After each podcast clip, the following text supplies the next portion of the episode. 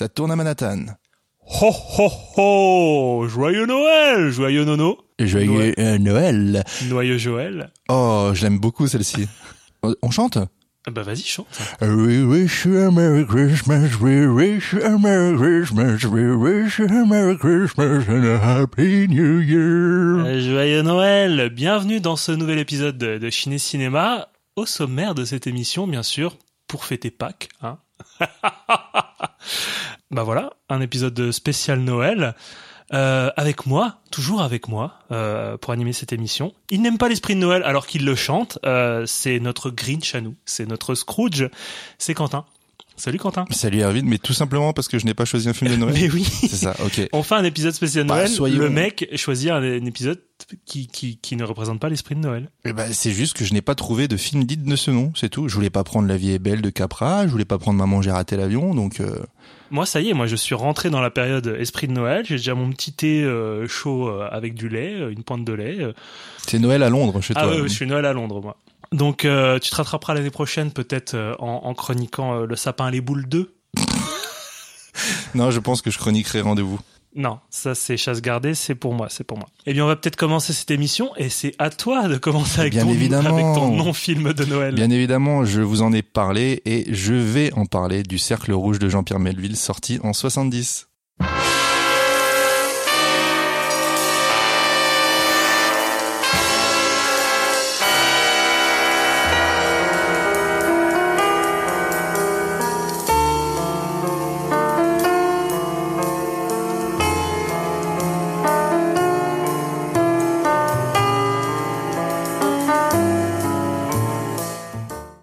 Avant de parler du film, on va peut-être commencer par parler un peu du bonhomme.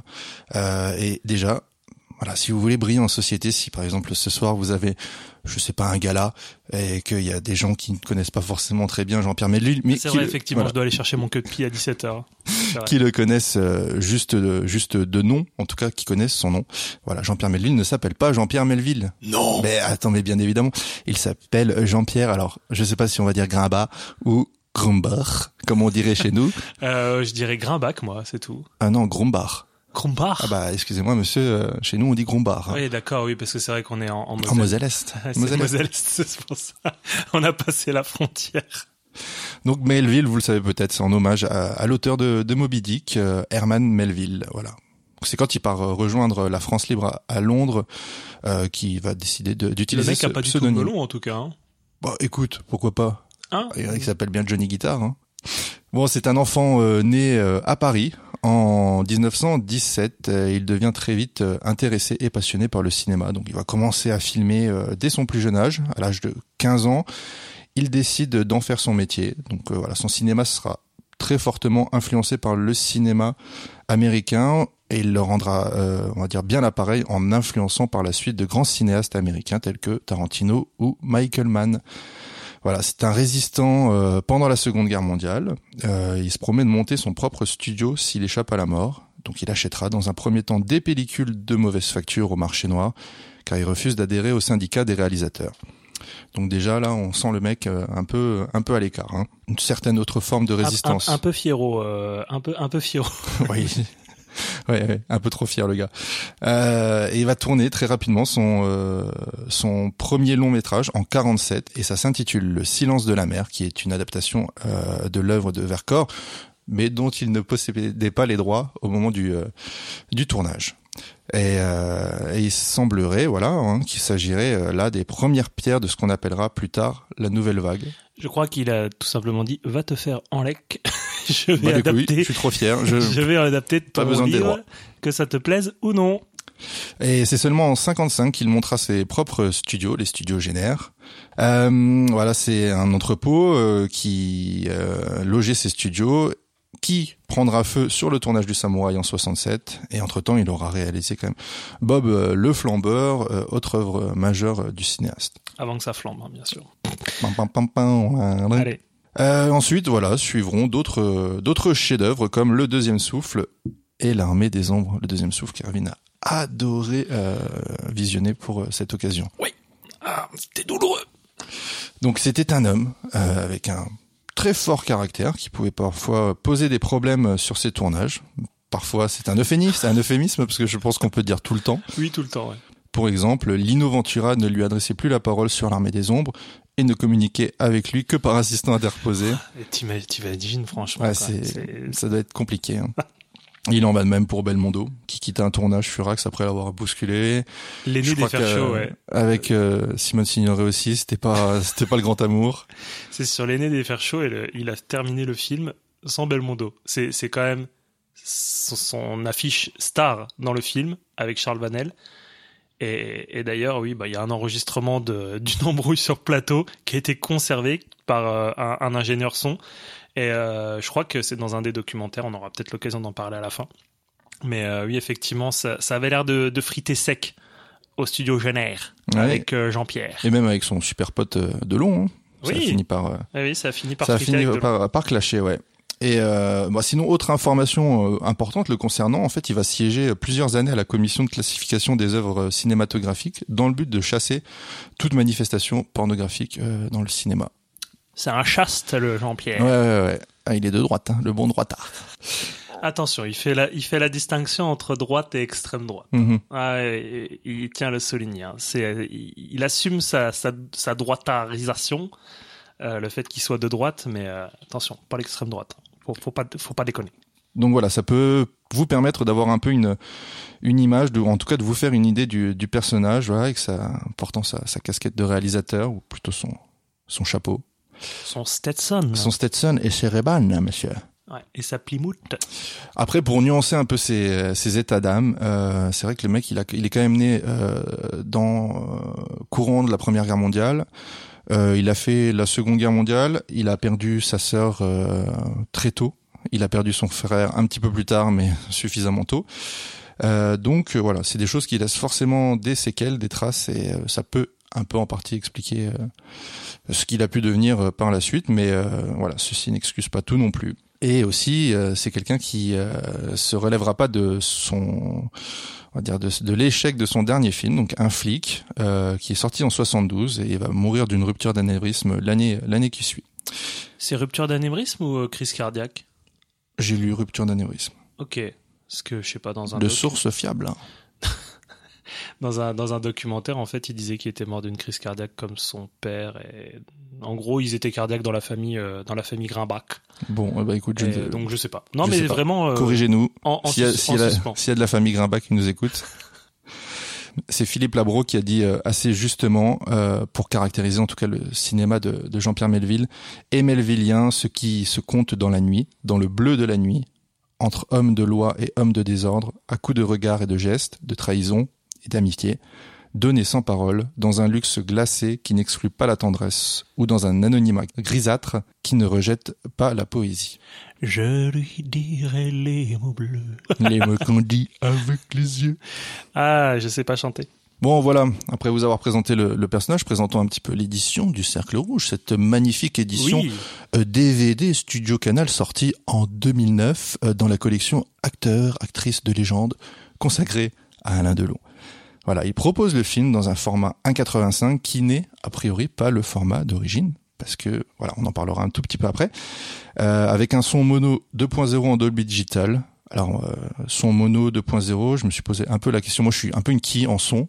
Donc euh, en fait euh, un son mono euh, en 2.0 c'est juste un son euh, qui c'est voilà c'est c'est un son en 1.0 qui a été divisé en deux canaux en fait c'est c'est du mono c'est un- c'est une seule et même source T'as vu ça où, du coup? Sur la jaquette? Et j'ai vu ça sur euh, dvdfr.com monsieur. D'accord. Ah, parce que c'est juste écrit euh, sur la jaquette français mono restauré. Voilà. Non, mais en gros, c'est du mono 2.0 et euh, c'est un- une seule source qui a été divisée en deux pour pouvoir sortir euh, et à gauche et à droite, mais c'est les mêmes sources et à gauche et à droite. Ok. Voilà. Euh, L'image, moi, je trouve qu'elle est d'assez bonne qualité pour un DVD. Alors, on peut parler du son quand même qui est relativement bas. J'ai un peu dû Bah, pousser le potard. C'est euh, peut-être pour ça en fait, vu qu'ils ont divisé le mono en, en, je en sais- deux. ouais, ça après je saurais pas trop l'expliquer, mais C'est vrai euh, que euh, j'ai dû mettre relativement fort aussi pour entendre des trucs. et euh, à souligner quand même, hein, il n'existe pas de sous-titres pour sourds et malentendants. C'est toujours c'est toujours dommage, mais apparemment ça coûte pas mal de sous. Donc Ah bah vu l'édition, c'est vrai que c'est à bas coût. Hein. Je te laisse présenter, mais ah bah la jaquette n'est pas belle. Hein. Comme bien souvent lorsqu'il s'agit d'éditions de, de, de, de, collections comme celle-ci, alors que euh, l'affiche originale euh, qui se trouve quand même en fait sur cette édition, mais en tout petit petit petit, euh, est relativement, enfin relativement belle, même très belle en fait. Je comprends pas pourquoi on, ne la reprend pas tout simplement. Voilà, voilà. Il n'y a pas de bonus en plus particulier, si ce n'est la possibilité de jeter un coup d'œil à l'ensemble de la collection de long Ah, dont le DVD rire, ça. fait partie. ça, ça m'a fait trop rire. C'est, on peut, euh, en- Surtout, c'est animé, donc Oui, il y a chaque jaquette comme ça qui sort du Ouais. coffret et qui est présentée. Ah, j'en ai fait, j'en ai fait, j'en ai fait une, ça suffit. Ah oui, fait, je crois qu'il y avait près de 20 titres qui étaient euh, dans cette collection, je crois. 20 ou 21 titres. Il y a une petite erreur qui est à noter, c'est que sur la jaquette, on annonce 112 minutes alors que le film dure 2h20. Non mais ouais, non une mais petite coquille, euh, mais bon, si vous avez, euh, si vous aviez prévu un laps de temps de 112 minutes et que vous pouviez pas dépasser, bah là c'est foutu, c'est 2h20. hein. Et euh, il existe une autre, alors je dis une autre, en fait il existe plusieurs autres éditions, mais euh, il y en a une autre en fait qui est similaire à celle-ci, qui est sortie, qui était sortie euh, dans une autre collection dédiée à Alain Delon, toujours chez Studio Canal. Donc vous comprendrez que Studio Canal possède les droits et il les possède encore aujourd'hui parce qu'on va ensuite parler d'autres éditions beaucoup plus intéressantes. Le visuel change un petit peu, mais le contenu, lui, reste euh, tout aussi, on va dire, basique. Voilà. Je ne veux pas m'étendre davantage sur le DVD. Vous trouverez vraiment, je pense qu'il y a à peu près 4-5 éditions Studio Canal DVD qui sont sorties à des années d'intervalle. Mais ce qui est étrange, c'est que j'ai l'impression qu'on en a parlé en off dans la préparation de l'émission. En fait, il y a eu plusieurs acteurs et actrices de légende, euh, notamment sur Yves Montand. Et le Cercle Rouge est sorti dans une édition acteur-actrice de légende avec la phrase de Yves Montand. Pareil, hein, même conception graphique de l'édition.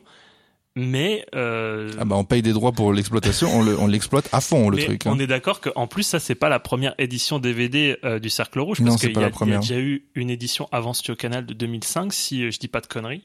En tout cas, c'était indiqué sur dvdfr.com. Et on est d'accord qu'en fait, l'édition qu'on a, parce que moi j'ai exactement la même que toi, c'est un réassort. Euh, alors en quelle année est sortie celle-ci Je sais 2009. 2009. Et ben en fait, il y a, ouais, il y en a déjà, il y avait déjà une autre édition, quatre ans plus tôt, l'édition dont j'ai parlé, qui faisait aussi partie d'une collection Alain Delon. Je, je suis sûr et certain qu'il y a deux éditions, c'est exactement le même DVD qui est dedans. Ils ont juste changé, euh, ils ont juste changé le, le Le visuel. visuel. Eh ben écoute, on certain. peut- c'est sûr, c'est sûrement l'édition dont je te parlais. Euh, donc voilà, on, on s'étend pas davantage sur le sur le DVD. Sachez tout de même qu'il est possible de les trouver assez facilement, mais quand même pour une petite poignée d'euros, on va dire 4-5 euros en moyenne. On- C'est c'est suffisamment rare en fait de le trouver à 1 euro comme moi j'ai pu le faire. En fait, j'ai eu la chance de le trouver à Emmaüs à 1 bal. J'étais très content. Euh, mais voilà, il faudra il faudra mettre un petit peu plus sur euh, voilà des sites de revente euh, si euh, Et c'est là que je sors ma carte. Parce Alors, que monsieur, je vous ai dit que j'avais la même édition, mais ça m'a donné tellement envie, euh, ce non-film de Noël euh, à chroniquer, que euh, j'ai voulu me procurer euh, le Blu-ray. Voilà, que tu vas présenter d'ici quelques instants. Et je l'ai trouvé pour 7 euros sur Vinted. c'est pas mal. Voilà. Pas le 4K, hein. Juste, Non, non, juste oui, le oui, Blu-ray.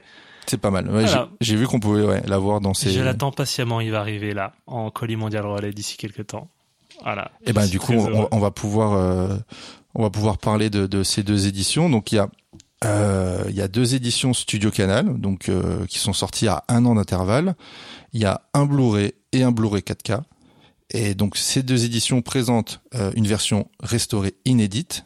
Et euh, cette nouvelle version 4K a fait l'objet aussi d'une ressortie salle pour l'occasion en décembre dernier, euh, donc en 2021. Voilà, certains chanceux auront pu du coup euh, redécouvrir ou découvrir ce film sur sur sur grand écran. C'était pas mon cas, mais bon, j'ai voilà, j'ai loupé le coche. J'ai quand même pu dégoter un petit badge que je porte. euh, Tu Ah, l'avais la pas vu celui-là hein Ah non, j'avais pas vu. non. Magnifique. Tu le portes depuis combien de temps là Euh, Je l'ai mis euh, avant de commencer l'enregistrement. D'accord, parce que je me suis dit, on, on se voit depuis ce matin, du coup, j'avais pas vu. bon, ça faisait partie des goodies je, qui je est te regarde plus. qui Quentin. accompagnait la, la sortie du Je film. ne te regarde plus. Mais je sais. Bon, on va faire une thérapie. Donc dans cette édition, alors qu'est-ce qu'on a? Il y a l'édition donc Blu-ray simple qui contient le film en format d'origine, donc 1,66.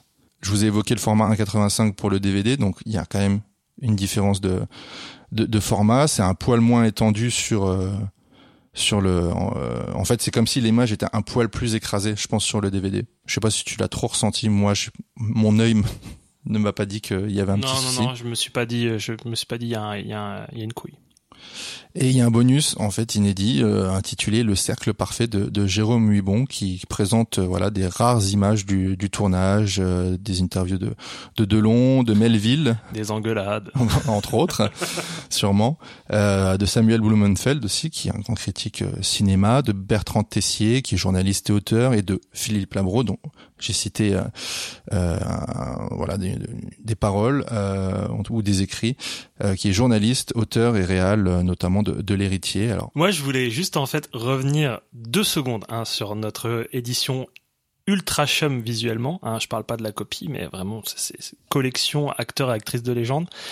D'ailleurs, Studio Canal euh, précise bien qu'ils sont à la conception graphique. T'as juste envie de dire, mais bah tu tu le cites pas en fait. Hein, si c'est pour euh, faire non, ça. non, euh, si t'as payé quelqu'un pour faire ça, euh, Non, non, c'est et puis euh, c'est c'est le remplissage qui est qui est au... attaqué au verso quoi. Tellement il y a rien. euh, c'est écrit. Melville a influencé plusieurs générations de cinéastes, dont Martin Scorsese, Michael Mann, John Woo ou Quentin Tarantino. Qui avoue s'en inspirer C'est écrit en gros. Franchement, c'est c'est un peu c'est un peu c'est un peu ridicule quoi. Heureusement qu'il y a eu euh, une ressortie avec restauration et que le vi- visuel le visuel du Blu-ray. euh, et champ max. ouais, est ah, magnifique, ouais, ouais. c'est pour ça que je l'ai. Limite, c'est pour ça que je l'ai acheté. C'est même pas pour la restauration, c'est pour le visuel. parce que j'aime pas le film.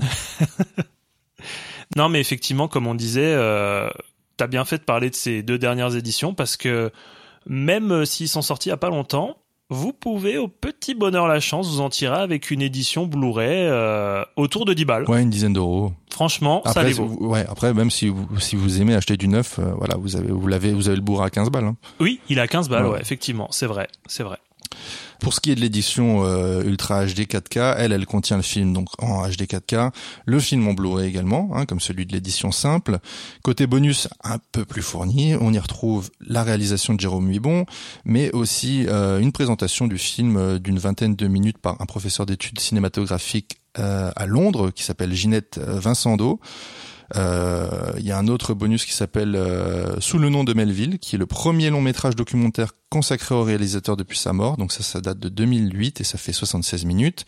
Il y a une interview de 30 minutes de euh, Bernard Stora, qui est, euh, qui est réalisateur et scénariste, et une seconde interview de José Giovanni, écrivain, scénariste et réalisateur, qui a notamment écrit Le Deuxième Souffle, donc euh, voilà, en 58, que Melville a adapté en 66. Bah d'ailleurs, Bernard Stora a adapté L'aîné des fers chauds en téléfilm, je crois, dans les années 2000, avec, euh, encore une fois, Jean-Paul Belmondo, euh, mais qui, Jean-Paul Belmondo, ne joue pas euh, le, jeune qu'il incarne, mais le, vieux banquier euh, euh, qui est joué par Charles Vanel. Voilà, il a changé de rôle euh, pour cette nouvelle adaptation qui n'a pas l'air des meilleures. En tout cas, je suis bien content de euh, larguer euh, le Cercle Rouge euh, cette édition euh, et d'avoir le Blu-ray. J'aurais pu qu'Armageddon euh, d'Alain Gessua dans cette collection Alain Delon maudite. Donc édition vraiment bien bien fournie. Euh, ce que j'ai peut-être pas précisé, c'est le c'est le son qui en qui est restauré également hein, en mono DTS haute définition. Voilà, ça doit pas mal changer la donne. Donc pour vous les procurer, hein, on en a parlé. Il faudra débourser donc respectivement 15 euros pour le pour le une copie Blu-ray neuve et 25 euros pour la copie Ultra HD 4K. Voilà. Ou un petit peu moins si vous tombez sur une bonne affaire. sur Oui, oui, bien main. sûr. Oui, oui, non, sur de la seconde main, vous pouvez trouver, vous pouvez trouver moins cher. Maintenant que vous savez que ce qui existe, on va essayer de vous donner euh, envie de vous procurer le film. Alors, le cercle rouge. Mais de quoi parle le cercle rouge, bon Dieu? Eh ben, c'est la rencontre de deux hommes. Celle de Corée, ancien malfrat libéré pour bonne conduite, et Vogel, un autre malfrat évadé d'un train escorté par le commissaire Mattei. Ces deux derniers vont s'associer et tenter le casse parfait avec l'aide d'un ancien flic devenu alcoolique, Janssen. Mattei ne lâchera rien pour remettre la main sur ses truands. Si jamais vous vous procurez le DVD, je sais pas quel est le synopsis à l'arrière du des copies Blu-ray, mais si jamais vous vous procurez le DVD, ça en dit un poil trop. Vraiment, je- ça dévoile les trois quarts, les trois quarts du film. Donc euh, voilà, j'ai voulu concocter un truc pour éviter euh, d'avoir à trop à trop spoiler. Euh, voilà, on va parler de ces personnages, des acteurs. Vous l'aurez compris, donc Corée est interprété par Alain Delon. On ne présente plus Alain Delon. Delon, c'est Delon, même lui s'appelle comme ça. Donc euh, ce n'est pas vraiment quelqu'un, moi, que je tiens personnellement dans, dans mon cœur, parce que je trouve, euh, je trouve que c'est un personnage assez odieux. Et je n'ai, je n'ai pas beaucoup d'empathie pour ce, pour ce mec, mais voilà. Sa petite gueule et sa belle moustache, là, font que ça passe crème. Dans, Ah bah il est beau, rouge, hein. il est beau, il est beau, il est beau. Les cernes n'étaient pas encore trop marquées. Ah moi dans les années 70, je serais tombé amoureux direct d'Alain. hein. Bah oui. Il, il est beau, il est beau avec sa moustache là. Il est fine. beau. Il est beau. Après, voilà, son, Il est beau, il est beau, Il est beau. Oh là, beau. euh, on n'en avait dit pas dommage à la gaffe. C'est vrai. Stop. Euh, D'autant plus que le que voilà que son personnage ne nous invite pas particulièrement à le trouver attachant. Je crois d'ailleurs que Melville ne cherche pas à rendre ses personnages attachants du tout dans ses films. Ah je suis pas d'accord. Je trouve que Corée, euh, j'aime bien moi. Ah ouais? Bah, il a un code d'honneur, il est bon, qu'il y a un code d'honneur de truand, mais je sais pas, il il y a une sympathie qui se dégage parce que bah, on va voir que il aide d'autres truands dans- dans- qui rentrent dans, dans son sillage, dans, dans le cercle, mais ouais, je sais pas. Pour, pour une fois, je le trouve pas insupportable. Ah mais j'ai pas dit qu'il était insupportable. Pour moi, il- c'est pas quelqu'un d'attachant parce qu'il est loin de ce que. Oui, je vois ce que tu veux dire.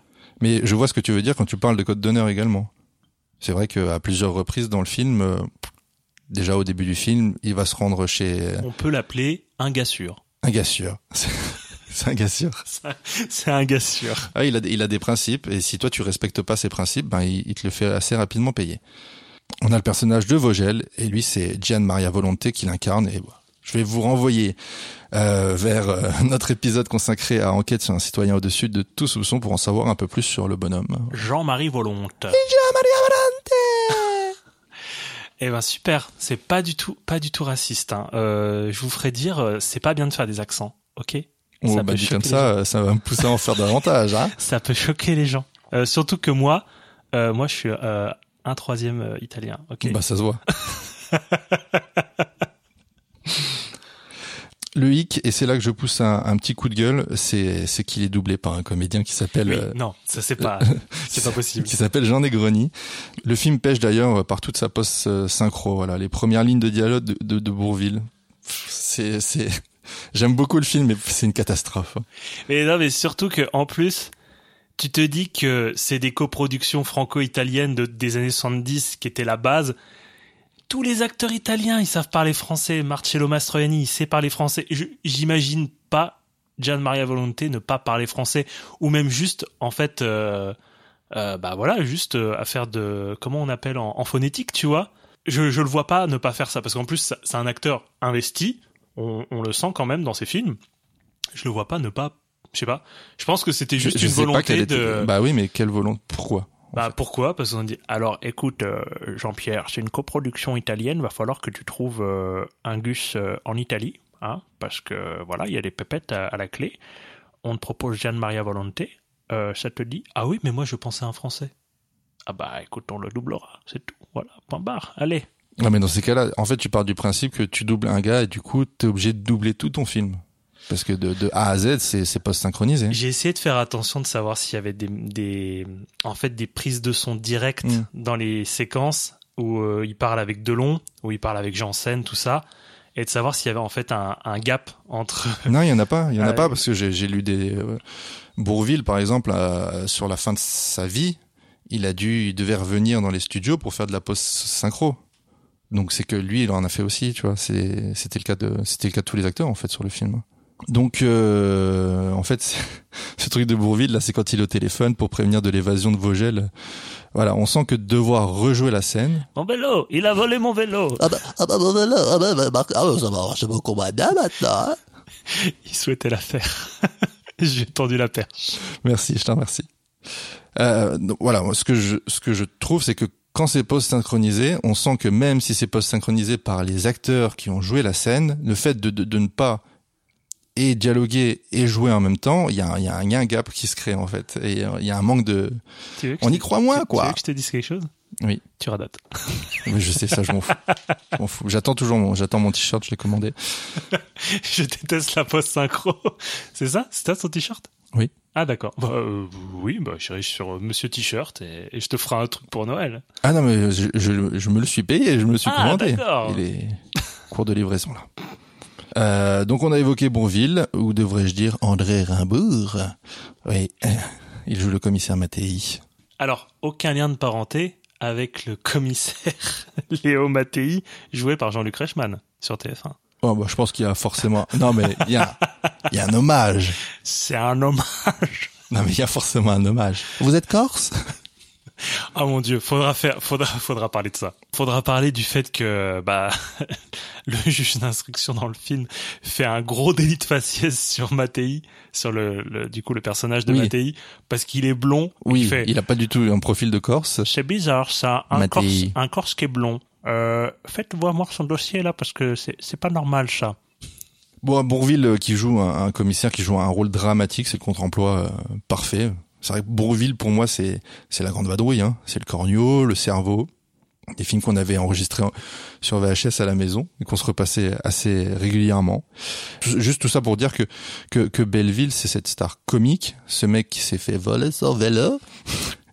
Et, euh, et, bizar- et bizarrement, ayant cette image de lui, à aucun moment j'ai été surpris de le voir dans un dans un film comme Le Cercle, Mais le il, cercle il Rouge. est ultra crédible. Mais même en le voyant sur la jaquette, même en me disant, tu vois, quand j'étais étudiant et que j'ai j'ai vu, j'ai vu et, et pour- et pourtant qu'il y a des choses qui, qui pourraient totalement le décrédibiliser.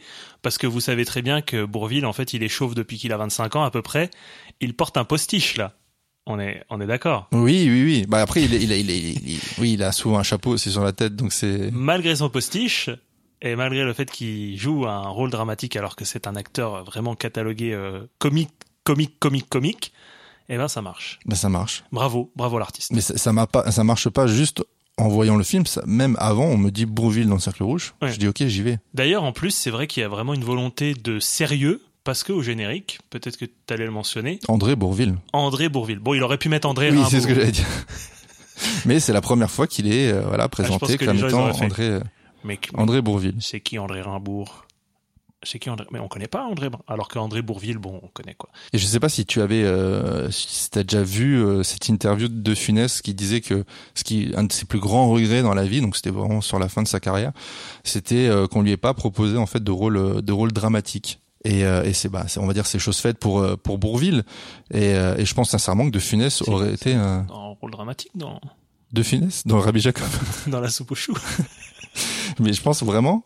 Pareil, même même combat. Je pense que De Funès dans un film comme ça, je me serais pas posé de questions, j'y serais allé, j'aurais pas eu d'a priori. Surtout qu'en plus, pour terminer sur Bourville, euh, Bourville, en plus, euh, il était malade Oui, oui, ce oui. film. Il était malade, il l'a beaucoup caché. Il avait la maladie de Calais. Donc, en gros, c'est, je sais pas, une maladie... euh, C'est un cancer, en fait, Oui, hein. c'est, un cancer du sang, je crois.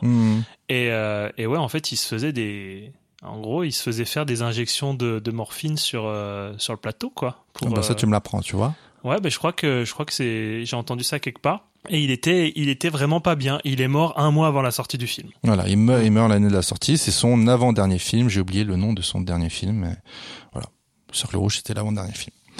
Euh, on va parler maintenant du troisième euh, malfrat, l'ancien flic euh, alcoolo, qui n'est autre que Yves Montand. Alors Yves, euh, je l'aime pas beaucoup non plus. Euh, mais pour d'autres raisons que celles de, de Delon, voilà, il semblerait que c'était un véritable connard avec les dames. Tu n'aimes pas le gentleman cambrioleur? Je n'aime pas trop le gentleman cambrioleur et je n'aime pas trop le gentleman violeur. Donc euh, voilà. Eh oui, ça dénonce dans Ciné Cinéma. Ça dénonce. Donc euh, ouais ouais non, il y a eu des gros soupçons de pédophilie et tout, donc je je donne pas beaucoup, voire euh, zéro crédit à, à ce mec-là. Ouais. Puis surtout, tu l'aimes pas parce qu'il était coco. Voilà, faut le Non, dire. non, Non, non, faut le dire. Faut le... Faussement- Non, non, mais si, faut le dire. c'est parce Faussement était faussement engagé à gauche, euh, c'est bon, ça me va deux minutes. euh. Non, dans- après dans le cercle rouge, il se met pas beaucoup en valeur, en tout cas au départ. C'est vrai que Yves Montand, c'est quand même ce ce bel âtre qui chante bien, qui plaît aux dames. Euh, quand tu le vois les cinq premières minutes dans le cercle rouge, euh, tu te dis ah, c'est ça, que je trouve en fait intéressant dans son personnage de Janssen, c'est que oui, certes, il fait gent- gentleman cambrioleur euh, à un moment donné, mais sur un très court instant, et que pour un Yves Montand, je trouve que il est très en bas de l'affiche parce que on met devant, euh, on met devant euh, Delon, Bourville, Bon, on met Gian Maria Volonté en quatrième. Ouais, voilà. C'est parce que Mais- sur le trio de la fiche d'origine, euh, t'as Montant quand même. hein. Oui, oui, mais on va dire que Montand, euh, clairement, on va regarde là sur l'édition, rien que sur l'édition, ils mettent un film de Jean-Pierre Melville avec Alain Delon, André Bourville et Gian Maria Volonté. Ils- Hmm. Sur le, en tout cas sur la jaquette, ils mettent pas en, Oui, en- bah, en avant Yves Je Montand. pense que c'est un peu une erreur aussi, ça. Ah merde, on a oublié Yves. bah oui, merde. Ah mince, bah, j'ai envoyé ça à l'impression. Ah non, ah non, désolé.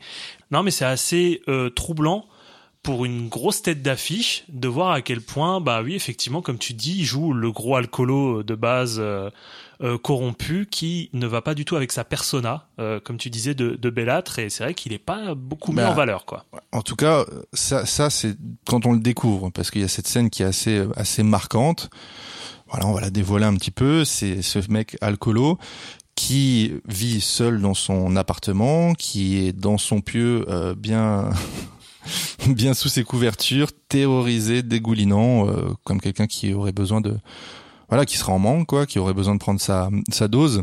Et euh, il y a toute une phase un peu psychédélique où euh, Où il y a les différents monstres du placard. Exactement, qui sortent du placard, les crabes, les serpents, des souris, des rats. Des iguanes. Des iguanes aussi. Et euh, cette scène-là, d'ailleurs, m'a beaucoup plu parce que euh, elle, elle dénote un peu avec le. Bah, elle bouleverse. Bah, je sais pas qu'elle bouleverse, mais ouais, elle dénote, et moi, j'étais, Est-ce que ça ça- j'étais pas bien, moi. ça t'a fait penser à quelque chose? Euh, D'accord. ben non, en fait, moi, ça m'a beaucoup fait penser à la scène de sevrage dans Trainspotting, avec le bébé qui marche au plafond. Ah euh, ouais, ouais, ouais. Pas, ouais, Voilà. euh, euh, Je poserai la question à Dany, savoir si c'est si c'est inspiré du Cercle Rouge. Oui, donc euh, il est pas tout le film dans cet état parce que très vite en fait, euh, quand on va lui, on va, il va rencontrer les les deux voyous, ils vont voilà s'associer et à partir du moment où il se lance dans l'aventure, hop, le mec ça y est, il est tout pimpant, hein. pimpant, Le gentleman chapeau, ah, costume, etc. Il redevient le Yves Montand qu'on connaît. Et bon, en gros, on va dire que ce ce contre-emploi également de- d'Yves Montand, il, il dure moins longtemps que que celui de Bourville. Il n'y a pas d'innocents. Les hommes sont coupables. Ils viennent au monde innocents, mais ça ne dure pas. Tu es le seul à qui j'oserais proposer une affaire. Classique, sûr, sans risque, si elle est bien faite. Et si elle est mal faite? Je vous charge de retrouver vos gènes par tous les moyens. Et quoi qu'il vous en coûte. Vous pensez qu'il va réussir? Il arrivera. Pour une fois, le GB est intelligent. Ça de l'ordre de 2 milliards d'anciens francs. Prix de vente. Il reste à trouver le tireur d'élite. J'ai connu il y a 4 ou 5 ans un très bon tireur. Un policier. Il faudra reconnaître les lieux. Ça, ce sera vous.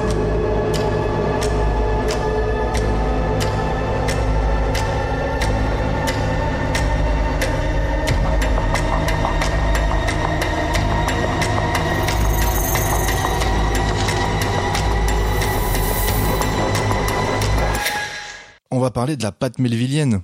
Parce qu'on parle des personnages, mais il faut aussi dire de quoi ça parle. hein. Qu'est-ce que ça contient, un film de Melville, et qu'est-ce que contient le Cercle Rouge hein.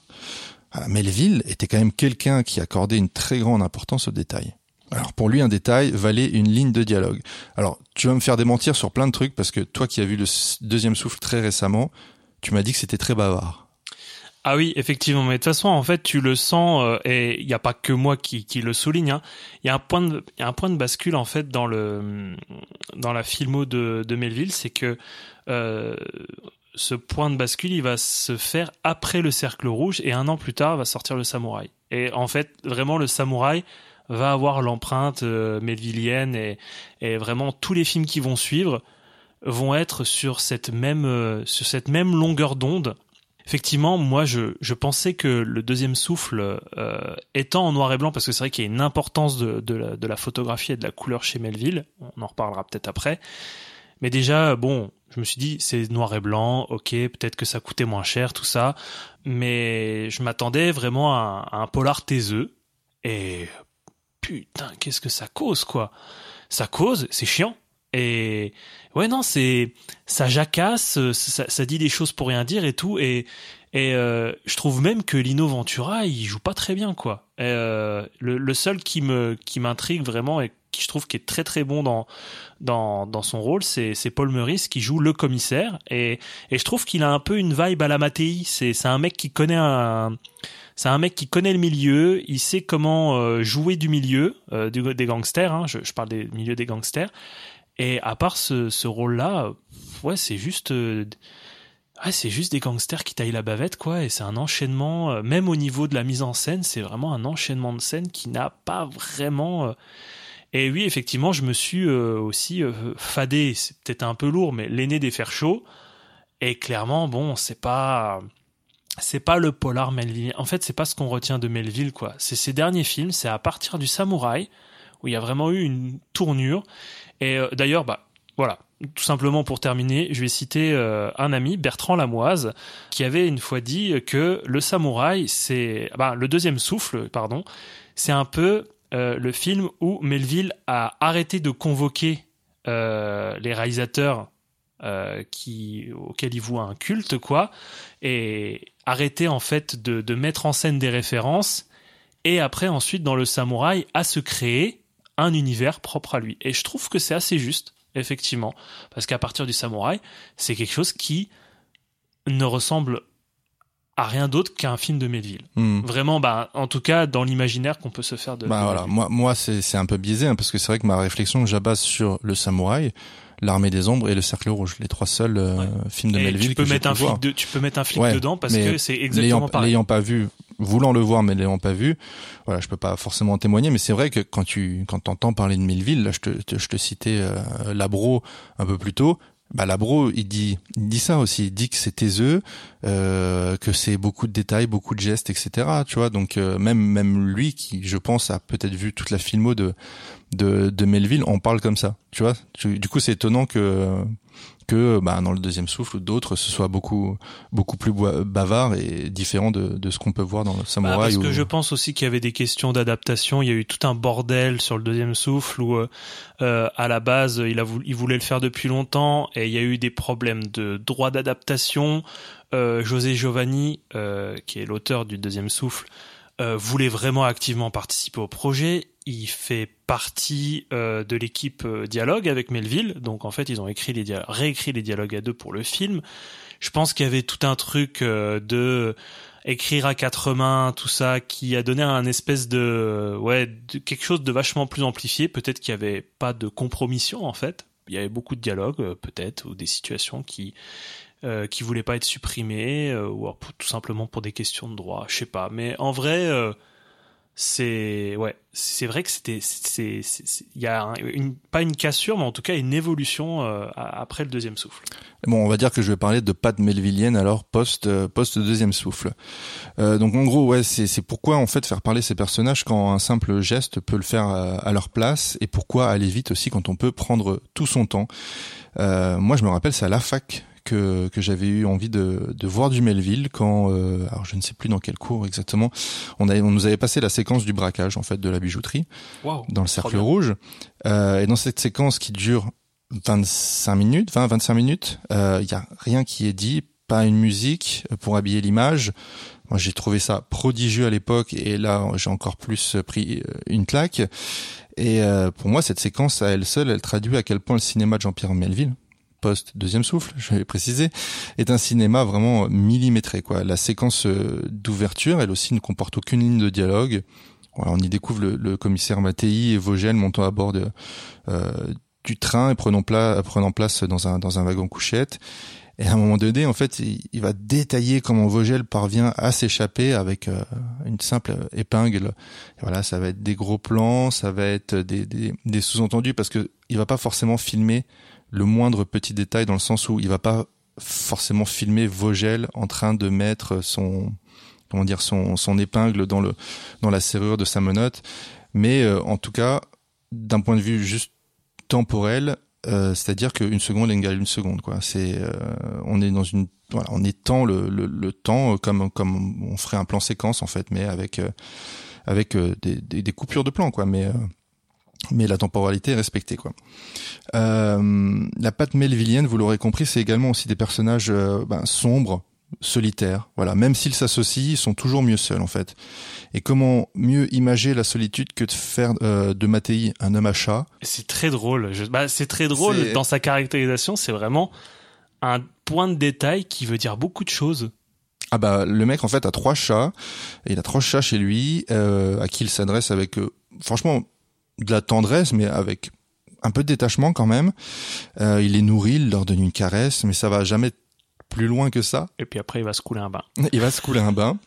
Et puis tu te dis que le mec est commissaire, qu'il est sur une grosse enquête, qu'il est pas souvent à la maison. C'est, c'est, tu vois, il y a un certain détachement et euh, il y a cette représentation de, tu sais, de la, de la on, on dit la femme, à- la femme au chat. La femme au chat, c'est quelqu'un qui vit seul, qui vit. Non, t'as pas cette. euh, Je- je- La folle au chat. T'as jamais entendu parler ah, de la, la folle au folle au chat, chat, oui, oui. Bah la folle au chat, c'est quelqu'un qui vit seul. Elle est pas en couple, la folle au chat. Est-ce que la mère Michel, c'est une folle au chat? Bah sûrement.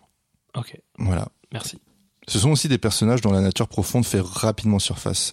Si on prend, si on prend le personnage de, de Corée, donc interprété par Alain Delon, à peine sorti de prison, il se retrouve à devoir tuer pour éviter les ennuis. Donc il va récupérer une certaine somme d'argent chez quelqu'un qui lui doit de l'argent. Donc il y a ça aussi en fait dans son code d'honneur, c'est ben voilà, je suis allé en zonzon, tu me devais des sous, bien évidemment je les ai pas récupérés parce que j'étais en prison. Maintenant je suis sorti, tu me les dois.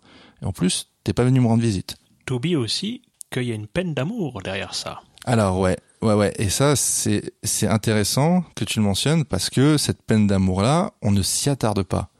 Ça, c'est et quand on parlait de détails, c'est que en fait, Delon euh, avait dans son portefeuille des photos d'une d'une jeune femme qu'on lui rend en fait à la sortie de prison. Il les laisse volontairement sur le comptoir. Le destin le rattrape. On lui dit tiens, t'as oublié ça. Finalement, il les garde et il va chez ce gars à qui, enfin, qui lui donne de l'argent pour récupérer son dû. Et en fait, lui ne la rencontre pas, cette femme. Mais il sait qu'elle est là. Et là, plan gratuit d'une meuf à poil. Ah bah écoutez monsieur, on est dans les années 70. Hein. Ah ben c'est la seule femme que vous verrez de tout le film. Il y en a pas beaucoup hein, des femmes hein, dans la filmographie de Melville. hein. Non, non, non, mais bon, vous aurez compris pourquoi. Et donc cette femme, elle est dans sa, elle est dans sa, dans la chambre, porte fermée, mais Delon sait qu'elle est là. Et il sait qu'elle est en couple avec, Et avec, ce- c'est avec qui ce mec-là. que nous sachons. Et donc, quand ils ouvrent le coffre-fort pour euh, prendre la somme que le type doit à Delon, Delon, en échange, dépose les photos de, de cette dame-là. En gros, je sais. Enfin, maintenant, tu sais que je sais. Et donc, le gars, en fait, euh, à peine sorti chez lui, il envoie des gars à, sa, à ses trousses, des hommes de main, quoi, pour, euh, pour le liquider, pour, euh, voilà, pour se débarrasser de lui. Et euh, finalement, ça se retourne contre eux. Et, et Corée, du coup, bute, Ah, ils sont très très cons hein, les deux là. hein. bute, euh, bute ces deux hommes de main. Donc, voilà, le, le destin le rattrape et se, Les mains en l'air. comme si tout ça n'était qu'une qu'une fatalité. ouais. Euh, la rédemption ne semble pas avoir sa place chez Melville. On n'entendra jamais euh, Redemption Song de, de Bob Marley dans un film de Melville. Déjà parce qu'il est mort, mais euh, parce qu'il n'aurait jamais voulu de ça dans son film. Du reggae, eh oh. De la musique de gauche. Du jazz, c'est tout. Point barre. Que du jazz. Je meuble en attendant. Et donc quand je parlais du souci du, du détail euh, dans les gestes, euh, ça va de pair avec euh, les décors et évidemment les, les costumes. Et c'est là que je décerne la palme du meilleur masque de cambrioleur. Et elle va tout droit à la costumière euh, Colette euh, Baudot. Et Voilà. tu sais qu'en fait, ils étaient déjà utilisés sur le deuxième souffle. Non, mais c'est vrai. T'es toujours là pour me casser l'ambiance quoi. Non, mais c'est vrai. Ils, ils étaient blancs dans le deuxième souffle. Et là, ils les ont fait en, satin. euh, Ouais, mais c'est exactement la même forme, c'est exactement le même. Et C'est trop beau. ça trop beau. C'est trop, trop beau. Et d'ailleurs, tu, tu, n'as- tu n'as pas vu Ragtime, évidemment. Mais bon, après, tu me diras, c'est deux trous dans du tissu. Mais dans, dans Ragtime, Des trous dans un drap. Dans Ragtime, euh, il- pareil, ils sont cou- ils sont couverts, euh, voilà, ils sont ils sont masqués et euh, ça m'y a fait beaucoup penser et bien évidemment, ça m'a fait penser à d'autres films par la suite. Bref, ces masques-là, ça fait vraiment gentleman cambrioleur pour le coup. hein. Donc Colette, si tu nous écoutes, on te on te salue. Euh, pour ce qui est des décors, euh, comme tous les intérieurs sont euh, majoritairement tournés dans les dans les studios. Il aura fallu beaucoup de talent en fait pour reproduire l'ambiance des films noirs des années 40, 50, voilà, tout en la modernisant. Parce que oui, donc le Cercle Rouge, c'est un film noir et Melville ne s'en cache pas. Euh, c'est euh, ce genre cinématographique, euh, voilà, qui est vraiment partie de ses premiers, de ses premières amours. Conclusion, si ces codes vous, vous parlent, euh, ce film est vraiment fait pour vous. Le premier film euh, que j'ai vu de Melville, c'est Le Samouraï. Et je le vois là, tu l'as en René, René Château. En René la chatte, ouais. Yes, bravo. Magnifique. Ça pareil, si T'as dû le je, découvrir dans de bonnes conditions. si un jour je peux le changer. Donc un vrai un vrai coup de cœur. Et j'ai ensuite vu euh, L'Armée des Ombres, donc avec euh, Lino Ventura et Simone Signoret, qui m'a confirmé que son cinéma me parlait énormément. Et euh, en ayant complété la liste avec Le Cercle Rouge, j'ai le sentiment euh, qu'il n'est pas préférable en fait de commencer par un film ou l'autre. En tout cas sur ces trois-là. Mais du coup, on est sur le post deuxième souffle, là, parce que j'ai j'ai dû tout revisiter. hein. Après, tu m'as fait un vocal d'un quart d'heure sur le deuxième souffle. Oh putain, le mec il dénonce en plus. Non, non, j'ai. bah, Ah, écoute, je te parlerai plus, c'est tout. hein. bah, Je voilà. parlerai un peu de mes impressions après les Je films. le mettrai en sourdine. je sais pas. Moi, j'ai l'impression que si tu commences par le Cercle Rouge, c'est une très belle porte d'entrée pour euh, le cinéma de Melville. Comme ça serait une belle porte d'entrée l'Armée des Ombres ou le Samouraï. Enfin, il y a pas de. Et ben justement, c'était ma porte d'entrée, moi, le cercle. rouge. C'est vrai? Ouais. Bah c'est bien. Bah non, mais moi je l'ai découvert, bah, si je peux le dire juste vite fait, Bah, moi bien je, sûr. je l'ai découvert précisément en 2015 avec euh, du coup cette édition magnifique que j'ai acheté pour une pour une poignée d'anciens francs euh, à la face cachée à Metz euh, voilà qui, est rue du Lancieux à Metz. Euh, et c'est d'ailleurs l'endroit de mes premiers faits de chineur. C'est vraiment à la face cachée où j'ai commencé à chiner des DVD et donc il fait partie de ça fait peut-être l'un des plus vieux DVD que, que j'avais dans ma DVD tech. Alors, je l'ai découvert en plus sur ma magnifique TV 4 tiers cathodique. Oh mon dieu. Alors là, Ah mais là en fait, ouais, tu crées toute une ambiance là. ah, mais exactement, les standards évoluent hein, quand même. on change, hein, on change. Non mais oui, effectivement, euh, juste pour dire, oui, bah, moi c'était en tout cas un très gros choc et, et très gros choc au point que oui, comme je te disais, je, je prends la balle au bon. Euh, C'était mon film d'entrée et j'ai ensuite enquillé euh, le samouraï et l'armée des ombres dans la foulée. Donc les trois premiers que t'as vus, c'est les trois que j'ai vus Ouais, également. Surtout qu'en plus, à l'époque, j'habitais Pigalle. Voilà, j'étais dans, dans le décor de Montmartre, Bob le Flambeur, tout ça. Ouais, mais c'est intéressant parce que on parle aussi quand même beaucoup de Bob le Flambeur, on parle beaucoup du Doulos, on parle beaucoup de Léon Morin, prêtre. Mais au final, les trois que j'ai vus, ce sont les trois que t'as vus. Enfin, en tout cas, t'as commencé par voir ces trois-là. Ouais. Et après, j'ai vu un flic. Et, euh, j'ai déchanté. Non, non, non, non, non, non, non, non. Je suis pas, je fais pas partie de ceux qui aiment pas un flic. Je vais pas m'étendre dessus, mais déjà la séquence d'introduction est magique. Euh, elle est oufissime. C'est vraiment du niveau du cercle rouge, tout ça. Après, c'est vrai qu'il y a des choses en fait où son cinéma, t'as l'impression qu'il a voulu faire un cinéma de plus en plus taiseux et de plus en plus éthéré. Et bon, à un moment donné, il y a une limite, quoi. Euh, à un moment donné, il faut que ça parle un petit peu. Faut Je suis assez d'accord. faut oui. que ça faut que ça Mm. bouge quoi et peut-être que là il a il a atteint une limite avec un flic mais moi je trouve qu'il est vraiment pas mal du tout euh, J'ai vraiment envie de le voir. hein. Bah je, je l'ai pas mais Bah, je te le prêterai pas mais je le ouais. trouverai. si tu le trouves bah franchement euh, lucky you are parce que ce sera une belle expérience moi je pense Vous verrez que le film s'ouvre sur euh, une citation expliquant ce qu'est le cercle rouge. ah ouais, non, pas cette tête-là, la citation, mais- la citation elle fait trois pages quoi Non, je fais pas trois pages. Regarde, je vais te la lire là. Quand des hommes, même s'ils l'ignorent, doivent se retrouver un jour, tout peut arriver à chacun d'entre eux et ils peuvent suivre des chemins divergents. Aujourd'hui, inéluctablement, ils seront réunis dans le cercle rouge. C'est pas très long, ça va. C'est long sur un carton quand même hein. Sur un carton, c'est un peu long. Ouais. Euh, la citation, elle est de Rama Krishna. euh, voilà, si comme moi vous savez pas qui est Rama Krishna. mais non c'est pas une citation de de Bouddha? Non, c'est pas une, cita- une citation de Siddhartha? Bah de, de Bouddha quoi non, de Rama Krishna, c'est. Rama Krishna, en fait, c'était un, un hindou euh, du Bengale, un leader religieux du 19e. euh, voilà, qui, oh, ok je crois, hein. ok Ah, moi, je pense que c'est Ramakrishna. hein. Ok. Si c'est noté Ramakrishna. Ok, ok, je te crois. Bon, enfin, vous verrez que cette citation, elle prend, elle prend tout son sens euh, dans la dernière partie du film. Voilà. Si, il, y a, il n'est pas question de, de vrai, de véritable cercle rouge dans le film. C'est, un symbole, cas où vous n'aurez pas compris. Symbole qui veut dire qu'il est impossible d'échapper à son destin.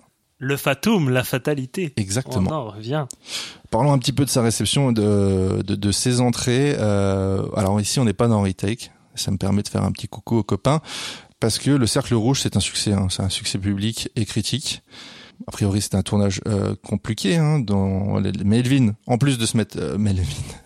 Eh, Melvin Melville, euh, en plus de se mettre à dos ses acteurs, il se mettait à dos toute son équipe technique. Donc ça doit être super. Franchement, trop bonne ambiance. Je sais que Gian Maria Volonté aussi a dit euh, pour euh, voilà pour le Cercle Rouge qu'il avait détesté travailler avec Melville, que vraiment euh, il trouvait que c'était un type horrible. C'est pour ça que j'ai caché le fait que je parlais français. Le tournage il a duré 66 jours. C'est quand même assez conséquent. Néanmoins, voilà. On moi, je trouve que quand on voit le cercle rouge, on ressent pas un manque d'unité.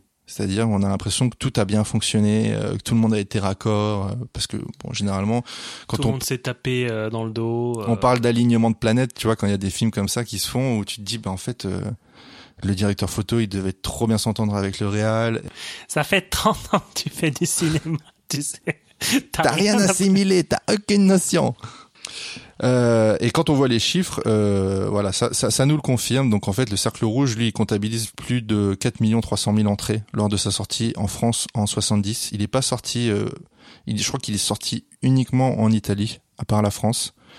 Euh, mais voilà, c'est franchement, c'est un succès, quoi. C'est un voilà, succès à la fois dû au talent de Melville. Il cercle Rosso. Traduction Ah, bah, approximative. ah non, mais là, c'est tes années d'italien qui parlent. Là. Donc succès dû à la fois de Melville, au talent de Melville, euh, qui a prouvé vraiment tout au long de sa carrière que voilà, il était, il était, euh, il était doué, mais également grâce voilà aux quatre stars euh, qui, qui, qui attiraient quand même beaucoup de monde en salle euh, quand leur nom apparaissait sur euh, sur une affiche quoi. Alors, excuse-moi, quatre stars, mais tu as oublié quand même de dire qu'il y a une autre star. Attends, je sais pas, j'espère que tu vas pas me parler de Jean-Pierre Castaldi. eh oui, parce qu'il y a, un- alors on peut pas parler de caméo, mais on peut parler de figuration. Ouais, c'est de la figure. Figuration de Jean-Pierre Castaldi, qui n'est autre qu'un euh, Un portier, un portier, un oui, portier de bar. Voilà, c'est ça. Le portier du Santise. Ouais. Eh ben alors lui, il a une gueule, on peut pas le louper. Hein. Non, mais si, il y a- il y a quand même, euh, il y a quand même Paul Crochet qui est un acteur récurrent des films de Melville et j'adore Il cet fait des acteur. super pulls aussi, des pulls en crochet. Merci. non, Paul Crochet, c'est un super second couteau du cinéma français et François Perrier qui est aussi. euh, Lui, il fait de la boisson, je crois, non? Non, c'est le, c'est le, c'est le père petit-fils de, c'est le de père Georges de- Perrier. C'est le père de Jean-Marie Perrier. Vous avez terminé? Oui, bon j'ai terminé, j'ai terminé. C'était un bel hommage au cinéma français, en tout cas. Oui, bien sûr. Euh, si je devais ouvrir un peu plus large et vous proposer euh, un film que j'associerais à la fois à l'esthétisme de Melville, mais aussi à ses thématiques, euh, je pourrais vous proposer un film de 73 de Peter Yates qui s'appelle Les copains d'Eddie Coyle. Euh, alors, je crois en avoir déjà reparlé, mais de toute façon, tu vas dire que je radote tout le temps. C'est pas grave, je me lance. Non, non, non, mais c'est bien que tu, c'est bien que tu le rappelles parce que je, je sais toujours Donc pas. les, copains d'Eddie Coyle, c'est un film avec Robert Mitchum. Euh, et là, il s'agit d'un truand en fait qui euh, qui- souhaits. qui pour échapper à une lourde peine de prison décide de travailler comme indique pour le FBI. Une des premières choses qui fait que je rapproche ces deux ces deux films, c'est qu'il y a une séquence de braquage aussi euh, dans dans les amis des, dans les copains d'Eddie Coyle. Euh, ici, c'est un casse de banque. Les protagonistes portent des masques à l'apparence euh, humaine. Euh, donc bien avant Point Break. voilà et, et The Town après vous me direz c'est un peu facile c'est peut-être un peu trop facile de relier ces films juste parce qu'il est question de braquage hein. j'aurais pu en mettre beaucoup dans le Les films de braquage, je crois que c'est un. dans, euh, dans a dans le même mal, hein. sac. Et, et vous avez raison. En réalité, je crois que c'est surtout parce qu'ils traitent tous les deux d'hommes qui pensaient à un moment pouvoir s'en tirer, mais que le destin, le karma, appelez ça comme vous voulez, euh, rattrape en fait, euh, avec le même pessimisme, la même la même mélancolie.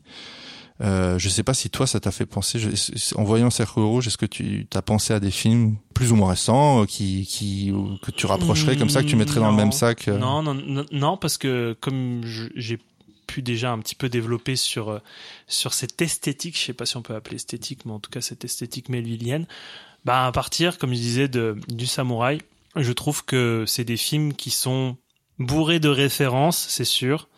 C'est c'est des films qui puent le cinéma euh, digéré, redigéré, re- re- redigéré. Euh, c'est le genre de mec qui a vu, euh, je sais pas, 146 fois Le coup de l'escalier Mm. de Robert Wise. Il avait une salle de projection Studio Génère et en fait, il rematait, rematait sans cesse des films et tout euh, chez lui à 3 je heures du qu'il mat. mettait, il mettait un bâton dès qu'il avait fini le visionnage. J'en suis à Non, 166. parce que c'est vrai que ce personnage, c'était un sacré personnage euh, noctambule et tout. Il vivait la nuit et même le jour, il, il, détestait le jour en tout cas. En fait, il avait une cabine euh, sur les tournages dans ses studios. Il Ouais. avait, il avait une cabine qui quittait pas, il quittait juste pour engueuler. C'était un vampire en fait. C'était un vampire. Il, il le dit pas, mais c'était un vampire. Euh, non, ça me fait pas, ça me, ça me fait pas penser à d'autres films autres que les siens en fait. C'est ça qui est, je trouve, C'est qui est unique, assez c'est, fort. c'est beau ce que tu dis. C'est unique. On ne trouvera jamais ça. Voilà, ailleurs. Bien que Michael Mann, euh, John Woo Et, euh, et Quentin Tarantino s'en inspirent et le revendiquent. Euh, Est-ce que je peux Mais bien sûr, faire une petite, in- une petite incise pour parler un petit peu de mon impression. Bien évidemment. Très rapide. Non, bah effectivement, moi, pour un film de Noël, j'ai vraiment beaucoup aimé. C'était vraiment. euh, Attends, il neige à un moment donné quand même. oui, je sais, t'allais. Je savais que t'allais euh, sortir cet argument. Effectivement, il neige à un moment donné, mais parfois il neige en mars. euh, Ça veut pas dire que c'est Noël pour autant. hein. Mais euh, effectivement, euh, ce film de Noël m'a m'a vraiment touché. Une, un beau conte de Noël. Non, bon, arrêtons les conneries deux secondes. Mais euh, moi, c'est mon film préféré de Melville. Euh, après l'arme, l'arme des ombres, je trouve qu'il y a un monument. Carrément, on peut parler de film monument pour l'armée des ombres. Je le mettrais peut-être ex aequo avec le samouraï, même si le samouraï, ça commence à faire un petit bail que je l'ai pas vu. Pourtant, je l'ai vu au même moment que le cercle rouge, mais j'avais plus de souvenirs du cercle rouge, notamment pour cette scène de braquage. Moi qui me coupe le sifflet. Voilà, je peux rien dire d'autre que je le trouve vraiment dingue ce film. Et ce que je trouve dingue surtout, c'est qu'il réussit à ramener un imaginaire fantasmé, euh, un imaginaire cinématographique américain, pour le transposer dans un contexte français. Et euh, c'était pas totalement réussi avant, malgré des tentatives. hein, dans le deuxième souffle, clairement, euh, il y a des essais, mais c'est pas le cas. Et, et là, en fait, euh, c'est c'est l'Amérique, l'Amérique, mais à la française. Mhm. Franchement, c'est à la française. Mais je pense que c'est ça moi qui m'a plu la première fois que je l'ai vu parce que je- j'en ai, je bouffais beaucoup de films américains, j'en bouffe encore maintenant. Je pense que c'est le gros, euh, Ouais. c'est le gros de ce que je mange. Et en fait, de, de, de voir ce cinéaste français en fait se détacher de vraiment tout ce qu'on pouvait faire en France à cette époque-là. Et euh, il y a peut-être, il y a peut-être Bresson, tu vois, que je pourrais presque mettre dans le même. Oui, euh, bien sûr. Non, mais bien sûr, il y a, il y y beaucoup de. En tout cas, il s'inspire beaucoup de, de Bresson aussi, également. Non, tu parles de Besson ou de Bresson? Non, de Bresson. Oui, de Bresson. Robert. Non, il y a, il y a beaucoup de Robert Bresson ouais. euh, euh, dans, dans son cinéma également. Et tu parlais d'une mise en scène du détail. Euh, je trouve que les détails sont assez bluffants quand même. Euh, alors, certains diront c'est un peu gros, mais un cercle rouge apparaît dans le film. C'est quand il va jouer au billard à la française au tout début Oui, c'est vrai. Mm. et que normalement, si vous êtes connaisseur de billard, peut-être qu'il y en a quelques-uns qui aiment bien le, le, le cinéma et le billard, euh, la craie euh, qui est utilisée euh, pour mettre sur le procédé. Alors j'ai appris ce mot, le procédé c'est le bout de la queue, hein, où on met de la craie pour jouer au billard. Il est rouge, alors que la craie normalement est C'est bleue. bleu, bien sûr. Et là, du coup, Corée, quand il va jouer au billard à la française, d'ailleurs, billard à la française, il y a deux boules blanches. Il n'y a et- pas de trou. et une boule rouge, et il n'y a pas de trou, effectivement, il va tracer sur son procédé de queue de billard un cercle rouge. Hmm. Et ça, Oh, oh, très honnêtement, moi si je l'avais pas lu ce truc-là, je l'aurais jamais remarqué. hein. ah moi je l'ai remarqué. moi. Ah, c'est toi qui l'as. Ah oui, Ah, oui, bah, j'ai- pas. Moi, je dors déjà en fait. de- Non mais parce que moi je passe image par image les films, pour ça. Non et puis euh, il y a y a beaucoup de détails effectivement. Non et puis ce que j'aime bien aussi c'est ce message un peu euh, nihiliste en, filigrane quoi. D'ailleurs ça revient sans cesse et on va pouvoir parler de mon personnage secondaire favori le, juge d'inspection euh, où il dit les hommes sont tous coupables. Il n'existe pas d'hommes innocents. Ils sont tous coupables. Ils viennent au monde innocents, mais ça ne dure pas. Et c'est vrai que c'est vraiment une, une phrase qui est en filigrane et qui va vraiment être un fil rouge euh, jusqu'à la fin du film. D'ailleurs, elle va être redite par le juge d'instruction à la fin du film. Et ce que j'aime bien aussi, c'est que les, les, gangsters, ils s'attirent un petit peu comme des aimants dans ce film. Voilà. Euh, donc ouais, ce juge d'instruction, mais Mister Préjugé, quoi. Mec qui soupçonne tout le monde. Quand il dit que tous les hommes sont coupables, à un moment donné, il demande le dossier de Mattei, juste par délit de faciès en, dis- en se disant, comme on disait, ce mec blond là, il fait pas du tout corse. Ramenez-moi son dossier, je vais éplucher tout ça, et on va voir. Je suis sûr que ça, ça- je suis sûr que c'est une couverture. Mais mais dire tous les hommes sont coupables, c'est aussi s'inclure dedans. Donc c'est pas. Ah mais j'ai l'impression qu'il est au-dessus lui. Ah ouais, tu vois ça, Ouais, tu vois ça comme pas. ça, toi? Je sais pas. Moi, je, moi, bon, là, t'as l'impression d'entendre Melville en fait qui euh, qui parle quoi. Hmm. Ce qu'on peut noter aussi dans, ce film, on l'a déjà vu et on le verra après dans d'autres films, mais tous les hommes se ressemblent dans ce film. Il y a un brouillage de frontières entre flic et voyou. Janssen, qui est un ancien flic, est un voyou. Euh, Bourville aime jouer au gangster et parfois a des attitudes quelque peu Mhm. mafieuse Oui, oui, quand oui, même dans on sa va pas manière. dire, on va pas, on va pas, on va pas rentrer dans les détails, mais vous verrez pourquoi il aime bien jouer au gangster. Qu'est-ce qui fait que C'est vraiment génial là. à la touche à la touche quoi, génial. Et euh, ils sont tous trempés dans un même milieu, ils connaissent les codes euh, des uns et des autres, et c'est ça que je trouve assez génial, qui donne vraiment ouais de, de je sais pas quelque chose, voilà, un milieu qui tout le monde connaît les codes et au final c'est juste une danse quoi. C'est juste une danse où euh, on essaye de jouer à un jeu de dupes. Et euh, je vais pas m'attarder là-dessus, mais c'est vrai que euh, on va laisser euh, aux auditeurs et aux auditrices euh, qui l'auraient pas vu le, joie de, découvrir euh, le film. Mais ce film, moi, pour moi, il a une certaine exigence et une sacrée audace dans sa mise en scène. Euh, alors, il y a effectivement beaucoup de- d'effets classiques qui font sensation. Genre, il y a cette transition entre Vogel et Corée qui sont couchés dans la même position. Et on va avoir juste un plan cut où euh, Vogel est couché dans le train couchette euh, au tout début du film. Et on va arriver sur Corée qui est dans sa cellule, dans la même position, et qui va euh, en fait être réveillé, entre guillemets, par euh, un, un maton. Euh, et d'autres plans qui sont plus stylisés. Le plan Oeton au début du film, il est magnifique. Trop, mais ça m'a trop fait penser à, à du De Palma, quoi. Est t- trop bien. Et il y a des plans aussi spectaculaires, et d'ailleurs tu m'en as parlé dans, dans, dans la préparation de l'émission, ce plan en fait hélico qui s'éloigne du train, qui est, qui est assez audacieux pour l'époque, quoi. On est en 70. en fait, c'est un, il y a- c'est un double plan, c'est-à-dire que le début du plan, euh, on est, on est clairement dans du studio, on est, on est à bord d'un, faux train avec euh, Mattei qui regarde par la fenêtre. Ensuite, le, voilà, la caméra s'éloigne, on dé, enfin, on dézoome ou alors on, on travelling arrière, et en fait, il y a un cut, et là, on est à bord d'un hélico Ouais. qui, qui continue de filmer ce soi-disant même plan, mais qui s'éloigne très haut dans le ciel, et là, on voit le train partir à l'horizon, quoi. Mhm. Effectivement. Et euh, donc, euh, bon, on va pas s'étendre dessus davantage, mais moi, ma séquence marquante, bah, c'est la séquence du braquage. En même temps, elle fait quasiment un quart du film. Mm. Mais 25 minutes, quand je parlais d'audace, 25 minutes sans dialogue. Alors, il y a un seul dialogue qui est euh, en fait dit par, euh, Montant, qui dit juste plouvier. J'en dis pas plus. Mais c'est le seul mot qu'on entendra pendant 25 minutes, et même quasiment le seul son, parce que franchement, euh, le bruiteur, euh, il a pas eu beaucoup de taf sur la post synchro. Il a dû faire juste les bruits, deux trois bruits de pas, et puis et puis deux trois petits, deux trois petites autres choses sans dévoiler. Mais c'est vrai que c'est- on peut on peut peut-être s'endormir dans cette séquence si on n'est pas pris dedans. Mais moi je la trouve étouffante. Il y a juste le poids du silence, il y a pas de musique comme tu disais, ça coupe moi ça me coupe, ça m'a coupé le sifflet, ça me coupe toujours le sifflet à la revoyure quoi. Et pour cette photographie, la froideur, la froideur des derniers films de Melville quoi, ce, cette espèce de bleu euh, ce bleu grisâtre euh, alors Déjà, il, il décide de tourner ses films, euh, en tout cas ses plans extérieurs, à une époque où on n'est pas en plein cagnard, quoi. Et ça se ressent. Effectivement. Bah, on a beau être en hiver euh, dans les paysages du sud, parce qu'en fait, Corée est, est en À Marseille. est à Marseille. Il sort de prison, il est à Marseille. Franchement, euh, vu la, la photographie et la lumière dehors, t'as l'impression d'être à Dunkerque. Hein. il fait froid pour un mois de décembre. En même temps, on est à Dunkerque.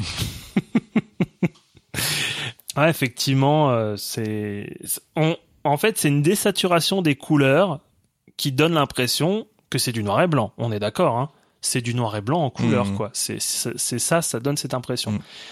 Et oui, les décors, comme je disais juste avant, ça va de pair avec euh, ce que je disais sur euh, la transposition d'un imaginaire américain dans un contexte français. On se retrouve dans des grands espaces euh, magnifiques, avec des routes en ligne droite, des stations relais routes qui ressemblent à des stations-service ricaines. C'est, t'as l'impression de, Ah ben là, on est, on est, on est dans du Edward Hopper, euh, ouais, non, c'est ça, ouais. euh, mais totalement. bon, sans couleur et euh, en France, quoi. Ouais, effectivement, effectivement. Voilà. Donc juste pour terminer, bah moi ce que je retiens de ce film, c'est c'est la fatalité, une certaine idée de la morale. C'est un film qui est pas si noir que ça parce qu'il est pas dénoué de traits d'humour et de légèreté à certains moments. C'est pas plombant. De toute façon, tu sens que malgré tout, quand même, tout va mal se finir. Mais vu qu'il y a la morale qui rentre en jeu et il y a quand même un certain puritanisme, on l'a souligné de de Melville, on va dire, ils l'ont mérité dans un certain sens. C'est ce que je disais au début. Enfin, en tout cas, c'est quand je parlais du fait qu'on s'attache pas au personnage. Voilà, il y a comme tu dis, c'est pas plombant parce que on n'est pas là à se dire non mais pourquoi lui y est passé? J'en ai terminé et moi j'ai quelques petits trocos euh, pour un peu mieux comprendre. Alors moi j'ai pas de, de, de comme je disais j'ai pas de référence euh, cinématographique directe comme je disais, mais pour mieux comprendre le personnage complexe de Melville parce qu'on a bien compris quand même que c'était un drôle de un drôle de garçon, hein, un drôle de gaillard. Euh, j'ai j'ai trois conseils. Euh, j'ai dans un premier temps un 52 minutes d'Arte qui s'appelle Melville le dernier samouraï un film qui est un film documentaire, du coup un 52 minutes, euh, qui est sorti en 2019 de Cyril Leti, qui est dispo en intégralité sur YouTube. Voilà, euh, vous m'avez pas entendu. Euh, il y a aussi Jean-Pierre Melville, portrait en neuf poses de André S. Labarthe dans le cadre de l'émission Cinéaste de notre temps. Donc André S. Labarthe avec euh, Janine Bazin, euh, dans les années 70, ont décidé de faire tout un tas de portraits de cinéastes et donc Melville est rentré dans la dans la danse de ces cinéastes et euh, c'est un petit documentaire qui est passé à la télévision qui dure 27 minutes. Vous ne m'avez pas entendu, il est dispo sur YouTube. et enfin, un radioscopie, donc radioscopie, l'émission historique de France Inter de Jacques Chancel, euh, un, voilà, qui dure 45 minutes et qui expose un petit peu plus la posture, les influences, comment il voit le cinéma, parce qu'il a une vision du cinéma assez extrême, hein, même, en fait, toute vie doit tourner autour du cinéma, en tout cas sa vie a tourné autour du cinéma, mais complètement, quoi, ce gars bouffait cinéma, euh, chier cinéma, euh, pas chier cinéma, et il vivait que pour ça, et, euh, et donc effectivement, ça, ça transparaît euh, dans, cet entretien euh, qui est dispo sur YouTube également, mais ça c'est un podcast France Inter, donc c'est livré par la chaîne France Inter, donc voilà, c'est bon, c'est légal, c'est légal. J'en ai terminé. Et ben merci Erwin et puis ben merci Jean-Pierre pour cette petite pépite. hein.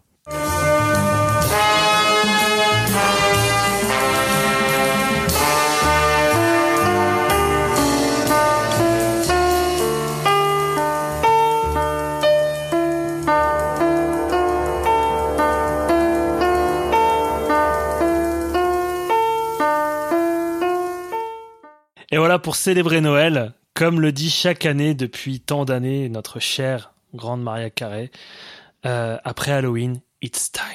It's time. Ah, je for croyais que, Christmas. je croyais que vous allez me dire, comme le dit euh, notre cher Marc It's Carré, time. All I want for Christmas is you. Non?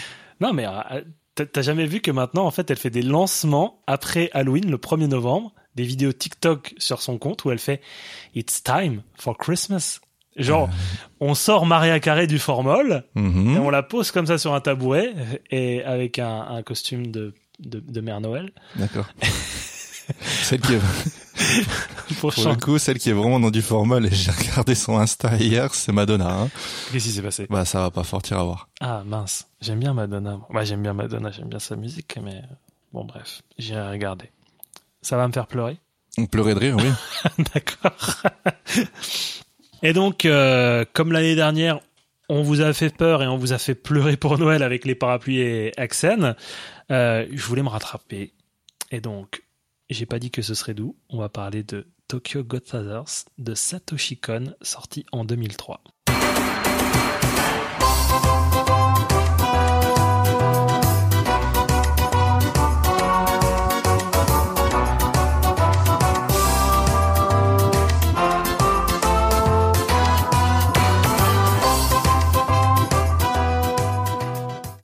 Tokyo Godfathers. Euh, ce film, je l'ai découvert pour la première fois l'année dernière, le jour du réveillon de Noël. Tu vois, moi, je, je sais, Ah, bah ouais, il y a un passé quand même. je sais euh, célébrer, tu vois, les, les choses, Mhm. pas, pas comme toi.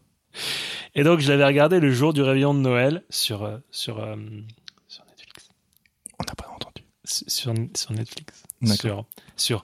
Tadam Oui, j'ai découvert ce film sur Netflix, mais mais j'avais envie d'une copie. J'avais envie de retrouver ce film un jour, recroiser sa route, mais sous forme physique.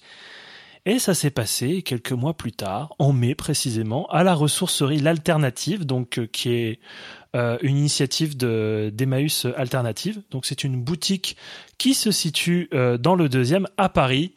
Et là, quelle ne fut pas ma surprise de voir ce DVD quand même assez rare à, à trouver, relativement rare. Bah tu, me confirmeras. T'en as chié pour le trouver ou pas? Je oui et non, il y a des copies sur Vinted, mais au prix au- auquel je l'ai eu, euh, oui, Parce que moi je l'ai eu à 1,50€. je l'ai eu à deux. Ouais, bon, ça va en fait, ça va. Mais effectivement, ça, ça court, ça court pas trop les rues non plus. Mais euh, euh, donc, on va parler de cette édition, Euh, une édition simple DVD de 2004 euh, de Gaumont Columbia TriStar Home Video slash Sony Pictures, Mm. hein, parce que effectivement, euh, c'est c'est un peu un conglomérat de plein plein de trucs et tout qui ont sorti euh, ce film en en édition vidéo. Pour les spécificités de cette édition, euh, master numérique HD avec une VF en 5.1 et DTS et une VO en 5.1 avec sous-titres français, anglais et arabe. Euh, le format 1.85 respecté. Il y a des bonus, il y a des goodies. Alors, oui et non. oui et non, hein. non euh, plus non que oui. Plus non que oui.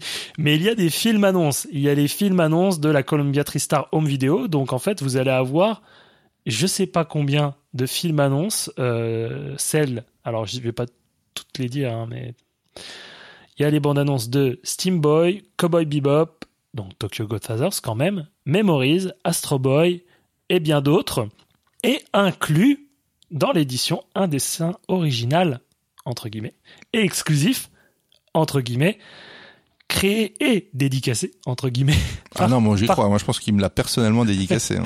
par Satoshi Kon. Voilà.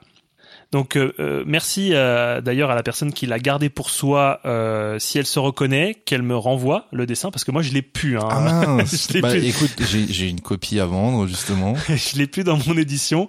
La personne s'est dit ah moi je veux bien euh, le dessin de Satoshi Kon. Je pense qu'il film- doit être, il doit être encadré sur la commode. le film, je m'en balèque, je m'en balèque. Hop. Donc oui, effectivement, moi, j'ai, j'ai- j'ai- quand j'ai ouvert le, le boîtier, j'étais genre merde. bah, C'est a- dénaturé maintenant. Il y en a plus. Ah bah voilà. Bah oui, bah, je, je vais pas pouvoir la revendre 50 euros sur Vinted. Fait chier quoi. Il n'y a pas que ça, effectivement. Il y a un livret dépliant contenant une critique du film par Ken Eisner de Daily Variety. Donc c'est une critique traduite. Et d'ailleurs, le critique regrette un peu que le film, sorti en salle aux USA, n'ait pas été doublé en anglais. Bah oui, hein, c'est trop dur hein, pour les ricains de faire l'effort de lire des sous-titres. Après, la critique reste élogieuse, bien évidemment. Si elle descendait le film, elle ne serait pas dans, l'édition. Quelques commentaires sur cette euh, édition, euh, somme toute assez simple. Euh, pas mal de remplissage euh, promotionnel au verso avec euh, une évocation de sa sélection au Festival d'Annecy 2004. Pas de bol C'était en ouverture du Festival d'Annecy en 2003. Ils se sont trompés d'une année quand même. Ah putain. non mais mais c'est comme au final. Jean-Michel à peu près quoi. pour, pour revenir sur ce que tu disais là par rapport aux dépliants, ça aussi, enfin, je trouve que c'est un- c'est ridicule au final parce que si t'as acheté le film, c'est que tu vas forcément Ah le regarder. Ah tu te oui. feras ton propre avis, tu vois. oui. tu l'as déjà en ta sur- possession. Surtout que le dépliant est gros et que la critique est quand même pas très grosse. Ah oui. Mm. ça prend un tiers du dépliant, quoi. C'est un, un peu con, quoi. Sur fond de, d'image, quoi, mais euh, c'est, un peu con. Donc, euh, au verso de la jaquette, il y a aussi une comparaison euh, avec euh, La vie est belle de Capra. J'ai envie de dire, c'est facile, tous les films de Noël fait. Ça fait ressem- ça ressemble aux films de Frank Capra, des films doudou. où On a envie de se pelotonner dans une petite couverture avec un petit thé au miel, avec de la cannelle, avec quelques petites bougies et regarder ce film de Noël.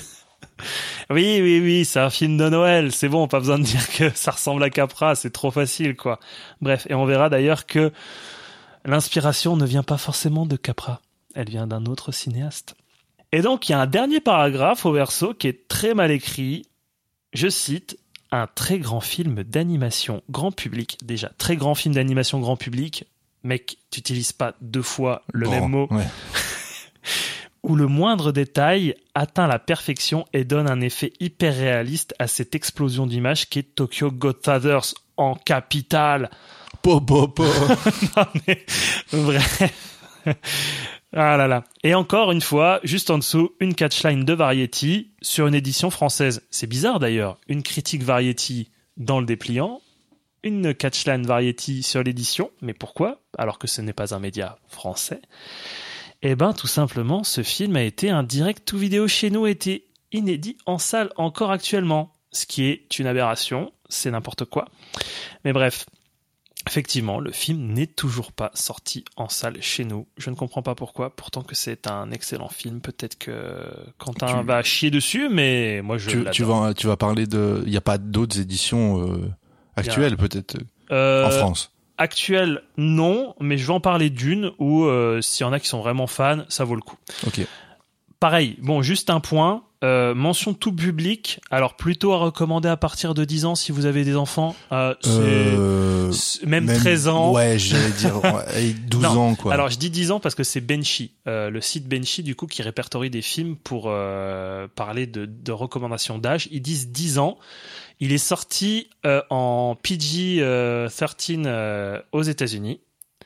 Euh, moi, c'est vrai que je dirais plutôt 13 ans quand ouais, même. hein. ouais, ouais, parce que c'est quand, c'est C'est quand même, cru. hein. c'est quand dans, même- c'est dans le cru. langage, il y a de la violence physique. euh, c'est cru. C'est vrai qu'il y a des, il y a des choses assez lourdes. Ça parle un petit peu de suicide. Ça parle un petit, bref.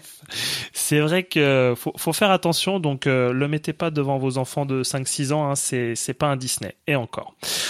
Donc, oui, effectivement, euh, les éditions existantes. Alors, je vais parler d'une édition double DVD, je cite Deluxe et numéroté, limitée à 5000 exemplaires, qui est sortie en même temps que l'édition simple, donc en 2004. Dans le DVD 1, il y a le film et les bandes annonces, donc la même galette que dans l'édition simple. Et dans le DVD 2, il y a une interactivité spécialement et exclusivement développée pour ce coffret. C'est écrit au verso du coffret. hein. Alors, il contient les procédés de l'animation, Animax, le documentaire, conception sonore et artistique, et bande-annonce. On ne sait pas ce qu'il y a dans les bandes-annonces. J'espère pas qu'ils ont remis les mêmes bandes-annonces que, Bon, c'est pas impossible. hein. que sur le, que, que sur le, le DVD 1. Et enfin, le storyboard du film de 650 pages. c'est conséquent. hein. C'est un- c'est vraiment une bonne édition. hein. Et 10 cartes postales collector tirées des films, plus Alors- un dessin original créé et dédicacé Le, par le Satoshi story- Kon. le storyboard, il est en format physique ou numérique? J'ai pas compris. Format physique. Ok, bah Ah oui, c'est un livret, quoi. ouais, c'est top ça. Bah, c'est un livret, c'est un livre. Ouais, 650 pages. non mais c'est trop bien. Oui, c'est trop bien. Ouais.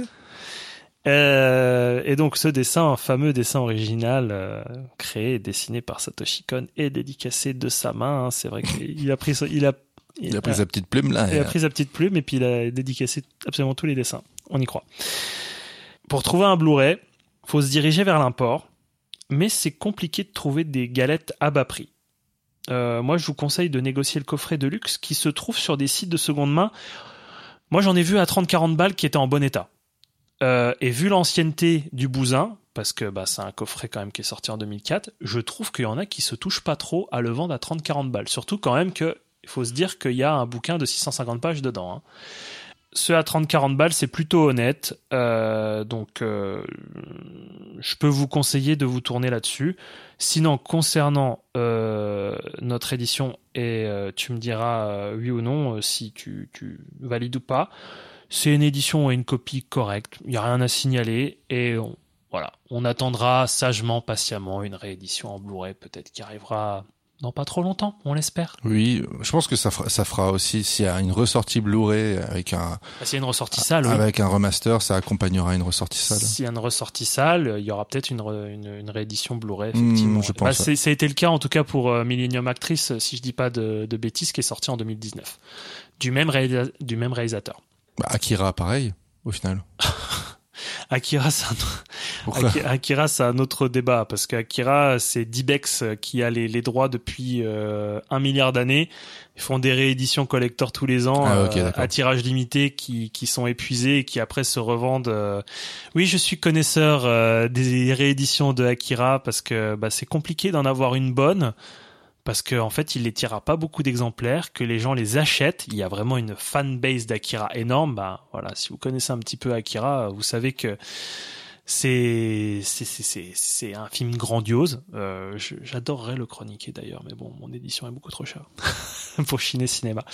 Mais euh, effectivement, ouais, c'est un autre cas euh, pour Akira parce que oui, il y a y voilà, il y a des rééditions qui sont bah qui, sont refaites souvent, mais à tirage limité et les gens se les arrachent quoi. Est-ce que tu as des choses à ajouter toi sur l'édition? Non, mais pareil que pour le cercle rouge, je trouvais que d'un point de vue son, obligé de un peu trop tourner la molette quoi pour euh, Effectivement, c'est vrai. pour entendre euh, en- entendre quelque chose. quoi. Mais ça, euh, ça c'est le 5 points. Moi, j'ai pas de sortie 5 points sur ma télévision, donc euh, c'est sûr que ben, bah, t'empathies parce que bah, t'as de la perte sonore, quoi. T'es obligé de mettre plus fort, quoi. Moi, je passe par un ampli, hein, donc euh, et j'ai des enceintes. Hein, ouais, donc, euh, parce que moi, euh, bah, moi, ce qui me convient pour mon matériel, c'est du 2.0, quoi, parce que j'ai deux sorties sur ma Mhm. télé. Mais effectivement, j'ai pas de 5 points, donc bon, bah, moi, effectivement, je suis obligé de, de mettre, de mettre plus fort. C'est pas la faute de l'édition, c'est la faute de mon équipement. Euh, tu, ah, me, ça c'est quand même dommage parce que tout le monde n'est pas équipé en 5.1. tu me, tu me achèteras une télévision? bah non, je t'achèterai un home cinéma. Alors, je vais vous faire un petit point sur l'équipe du film. Moi, il me paraissait important de faire un point sur euh, l'équipe du film. Alors, déjà, c'est un film qui a été euh, créé par le studio Madhouse. Alors, à la réalisation, Satoshi Kon, et au scénario également. Est-ce que j'ai besoin de présenter Satoshi Kon? Peut-être un petit peu. Donc, euh, pas une grosse carrière, mais bon, ça, c'est pas de son fait. Malheureusement, le pauvre est décédé en 2010 euh, des suites d'un cancer du pancréas. Euh, c'est un mangaka de formation qui est disciple de Katsuhiro Otomo, donc Akira, Steam Boy. Donc là, on voit déjà qu'il y a, une filiation. Il a été en fait aidé au scénario par Keiko Nobumoto, qui a aussi euh, été scénariste sur Akira et Cowboy Bebop, sur la série et le film. Je suis un gros fan de Cowboy Bebop, j'adore euh, cet animé. J'aime bien le film aussi parce qu'en plus il rentre dans la chronologie de, de l'animé, euh, ce qui est assez particulier quand même, un film qui rentre dans la chronologie d'une série animée. Euh, à la co-réalisation, il y a Shogo Furuya, qui a travaillé avec Osoda sur euh, Summer Wars, et il a travaillé aussi avec euh, sur Millennium Actress et qui était key animator euh, sur euh, sur plein de films euh, des studios Ghibli. Alors, Alors qu'est-ce que qu'est animateur alors justement, tu me fais bien de me tendre la perche que je parle bien français. Key animator, euh, je remercie mon amie Anne-Lise de m'avoir, qui est spécialiste de l'animation, de m'avoir expliqué et des professions de l'animation, de m'expliquer ce qu'était un key ou une key animator. Euh, un key animator, en fait, c'est une personne qui est chargée des mouvements clés des personnages dans les films. Ce qui veut dire que, ben, en fait, il va y avoir des postures euh, basiques de certains personnages. Si j'ai bien compris, en tout cas, j'espère bien transposer ce qu'elle m'a dit, parce qu'en tout cas, elle m'a fait un long exposé euh, très très bien fourni et, j'essaye de, de retranscrire ça très très vite. Mais voilà, c'est euh, un superviseur ou une superviseur des images clés euh, d'un film d'animation. On va, on va prendre un, pour exemple un personnage, c'est pas une posture qu'il va avoir souvent. Euh, et c'est très important en tout cas dans l'animation japonaise parce que c'est vrai qu'effectivement il y a des animations qui sont statiques, des postures statiques, euh, un peu plus que dans d'autres dessins animés d'autres nationalités. Et donc voilà, c'est ça un key animator, c'est un quelqu'un qui supervise les voilà les images clés euh, d'un film d'animation. Et si on prend l'exemple d'un personnage ou on peut prendre l'exemple d'un décor. C'est un décor peut-être qui sera récurrent. Euh, c'est lui qui va euh, superviser ça. À la direction artistique il y a Nobutaka Ike qui a travaillé en fait sur tous les films de Satoshi Kon. À la photographie il y a Katsusoshi Sugai qui a aussi travaillé sur Cowboy Bebop à la direction de l'animation et character design, il y a Kenichi Konishi qui a euh, travaillé sur Les Enfants de la Mer, je crois même qu'il l'a réalisé, travaillé sur Paprika, autre film de Satoshi Kon, et qui a fait beaucoup partie de l'équipe d'animation chez Ghibli. Et comme coloriste, on peut aussi noter Satoshi Hashimoto, donc aussi sur Summer Wars de Mamoru Soda ou Paprika de, de Satoshi Kon j'ai l'impression de faire une enfilade de mots, mais je trouvais que c'était super intéressant en fait de, le souligner quoi. Euh, au montage, il y a Takeshi Seiyama qui a aussi participé au montage de Akira, Paprika, Princesse Mononoke et Souvenir goutte à goutte. Alors, je vais m'attirer les foudres des fans de Ghibli. Je suis pas fan des films de Ghibli et surtout des films de Miyazaki. Et donc, ce n'est pas un film de Miyazaki, euh, Souvenir goutte à goutte, mais c'est un de mes Ghibli préférés. Je le trouve vraiment exceptionnel. Euh, je vous invite chaudement à, à le regarder. Et j'ai bientôt fini mon enfilade de, de voilà, mais c'était important de, de souligner ces, tous ces, ces techniciens et techniciennes euh, de l'animation. À la direction sonore, il y a Masafumi Mima, qui a aussi travaillé sur Akira, Paprika, Millennium Actress, Pec- Perfect Blue, pardon. Et enfin, j'ai terminé à la musique Keiichi Suzuki, qui a travaillé sur Oko et les fantômes et Zatoichi. Bon, là, euh, c'est d'autres films.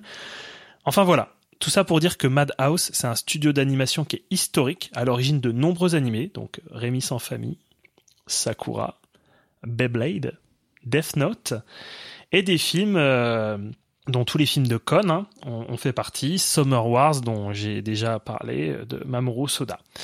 Donc on voit bien déjà que sur ce film, sur Tokyo Godfathers, euh, c'est des collaborateurs qui sont réguliers déjà de Kon et qui gravitent autour des mêmes projets et des mêmes studios d'animation. Donc on est vraiment déjà sur la crème de l'animation nippone pour ce, pour ce film.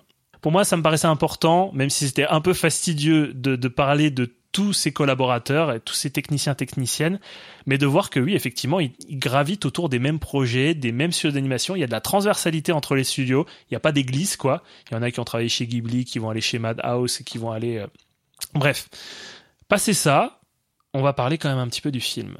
Et pour le synopsis, je vais prendre le verso de la jaquette. Et là, je pense que c'est un synopsis qui va te plaire. Ouh. Mais pourquoi? Ah, je plaisante. Allez, vas-y. édition, c'est Tiens. normal. À Tokyo, pendant les fêtes de Noël, trois amis sans abri trouvent un bébé abandonné et une mystérieuse clé annonciatrice de folles aventures. Synopsis signé Quentin Gretten. Ah, c'est Ah, ok. bah euh, ouais, voilà. Mes heures perdues, je fais des synopsis. Euh, juste, qu'est-ce que veut dire Tokyo Godfathers? Qu'est-ce qu'un Godfather? C'est un parrain. Ok.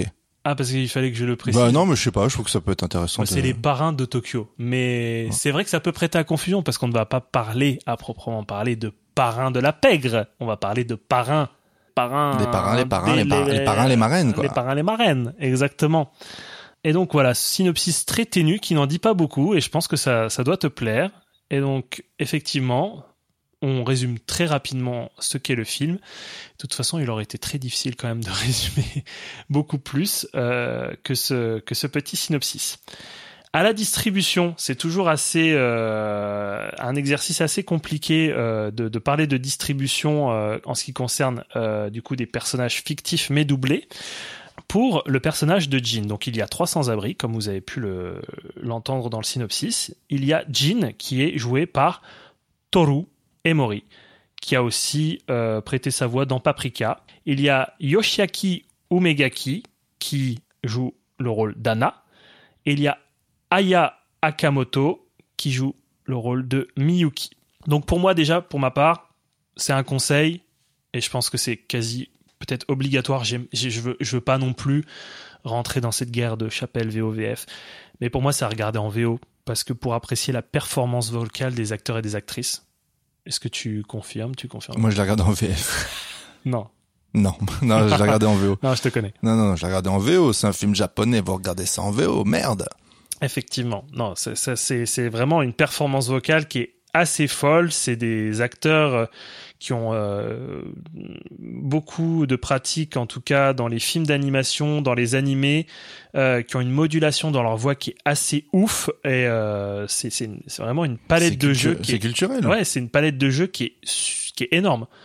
Franchement, on pourrait le com- on pourrait le, le comparer à nos doublages en France où vraiment, et effectivement, il y a une culture, en tout cas, de toute façon, euh, de, de l'animation au Japon et qu'il y a beaucoup d'acteurs et d'actrices qui sont voués à faire du doublage dans des animés. Euh, et effectivement, euh, leur voix est une modulation dans la voix qui est, qui est, qui est assez fantastique.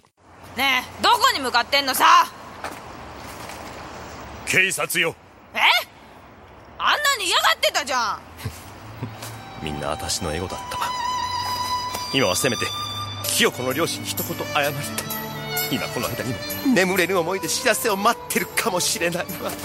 最初にそう言ったじゃん。もしかしてあまりの後悔に自殺しようとしてるかもしれない。ああ私は取り返しのつかないことをしてしまったいっそ川に身を投げ死んでしまおう。靴を揃え欄干に上がる。死ねばきっと楽になるでもその時川面に赤ちゃんの顔が一瞬浮かぶああダメこの子の顔を見るまで死ぬわけにはいかないちょちょちょちょちょちょちょちょちょお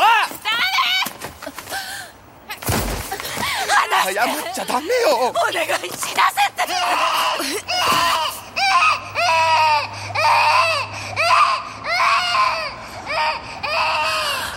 ああんた。西澤幸子。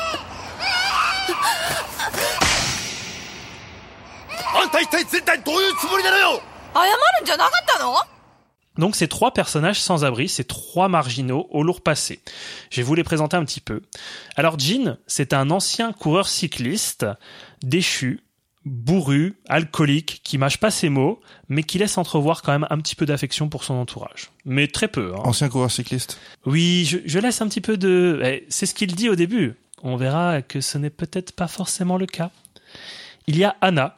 je vais faire un petit point sur Anna, qui est mon personnage préféré, qui est une femme trans, ancienne chanteuse de cabaret drag, qui est assez érudit et qui a un caractère très affirmé. Et la troisième personne est Miyuki, une jeune adolescente en fugue après avoir commis un grave délit dans sa famille. On n'en sait pas plus. Donc les trois forment une famille, une famille entre guillemets, ou du moins en fait reproduit une sorte de schéma euh, hétéroparental sous-entendu, avec une figure paternelle et maternelle revendiquée. Anna, à vous-même, est amoureuse de Jean. Alors ça arrive pas tout de suite, mais ça arrive un petit peu, un petit peu plus loin dans, l'intrigue. Et euh, en plus, elle va dire à un moment donné, c'est mon homme, en parlant de Jean. Et donc pour autant, euh, c'est une famille, mais on va dire que ce qui règne, c'est un peu l'amour vache qui prime avec des charriages, des insultes très blessantes, des mensonges, etc. On dévoilera peut-être un petit peu plus après. Mes impressions sur ce film. Bah déjà, première impression, très étrange de regarder un film japonais construit comme un conte de Noël, avec toute la symbolique chrétienne qu'il y a derrière l'événement. Au Japon, vous n'êtes pas sans savoir que c'est le shintoïsme et le bouddhisme qui sont les religions les plus pratiquées. Il y a très très peu de chrétiens au Japon. J'ai regardé, il y a à peu près 2% sur 127 millions d'habitants. C'est pas pas pas beaucoup. Bah c'est beaucoup. Oui, c'est beaucoup sur 127 millions, mais c'est pas beaucoup. C'est pas majoritaire. Quoi. On est d'accord. Et donc euh, dans ce film, euh, on célèbre la nativité du Christ. On commence d'ailleurs sur une pièce sur la nativité et les rois mages, et on vire petit à petit sur un conte de Noël assez chrétien, avec la découverte d'un bébé abandonné dans des poubelles et d'une quête pour le bien. Donc ces trois sans-abri vont euh, retrouver les parents de cet enfant. Ce qu'on peut peut-être juste préciser, c'est qu'au départ, l'intention de retrouver les parents, elle est pas forcément, elle, elle n'existe pas forcément. Oui, Il y a, oui, il y a c'est ce vrai. Côté, il y a- ouais, il y a ce côté, je, oh, je trouve un bébé, c'est formidable, qu'est-ce qu'il est beau, je, je veux me l'approprier. Oui, effectivement, parce que bah, Anna, euh, Anna veut garder l'enfant euh, parce qu'elle a toujours voulu être mère et donc voit une opportunité de, de garder l'enfant. Après, elle va se résoudre euh, à l'inévitable, c'est qu'effectivement, il faut retrouver les parents et comprendre pourquoi euh, cet enfant a été abandonné, volontairement ou non, on ne sait pas. On en saura un peu plus après. Et donc, il y a énormément d'épisodes rocambolesques qui vont sauver les protagonismes de leurs conditions et ceux qui vont croire, ben, en tout cas, la condition de ceux qui vont croiser sur leur chemin. Chemin d'ailleurs qui les mène dans des affaires qui vont vite les dépasser et leur faire découvrir l'histoire derrière cet abandon. Alors, au fil du film, il y a quand même beaucoup d'allusions sur le fait que ce bébé est béni des dieux.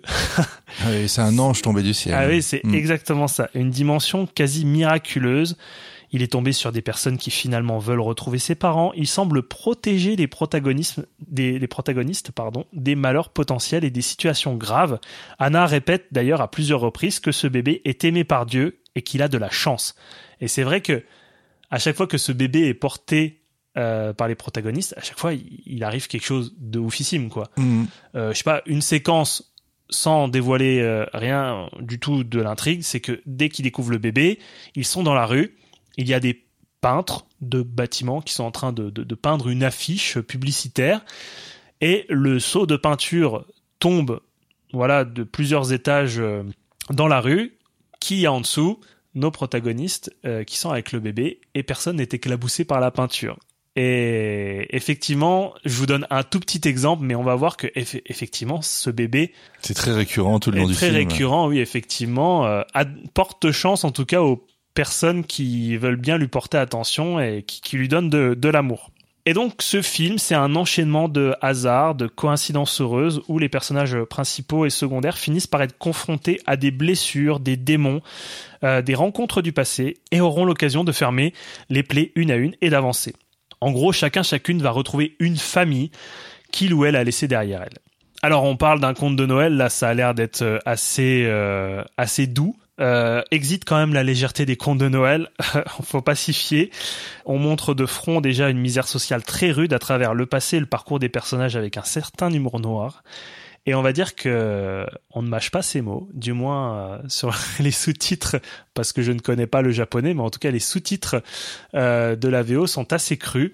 Et il y a beaucoup, voilà, un langage très grossier, comme tu le disais. Et effectivement, ça, ça dénote euh, dans un conte euh, de Noël où il y a beaucoup de légèreté, où euh, on va aller sur plutôt sur de la compromission. Là, c'est vraiment genre. euh, Ouais, on nous avait pas habitués à ça. non, on nous a pas habitués à ça. Et je vais m'arrêter sur mon personnage préféré, comme je vous l'ai dit, le personnage d'Anna et sa caractérisation et sa représentation. Il y a un trouble autour de ce personnage qui se définit comme une femme. Elle le dit au tout début du film. J'ai toujours été une femme à l'intérieur. Mais son identité de genre est sans cesse remise en question par son entourage. Jean la met genre tout le temps Mhm. et la genre au masculin, il.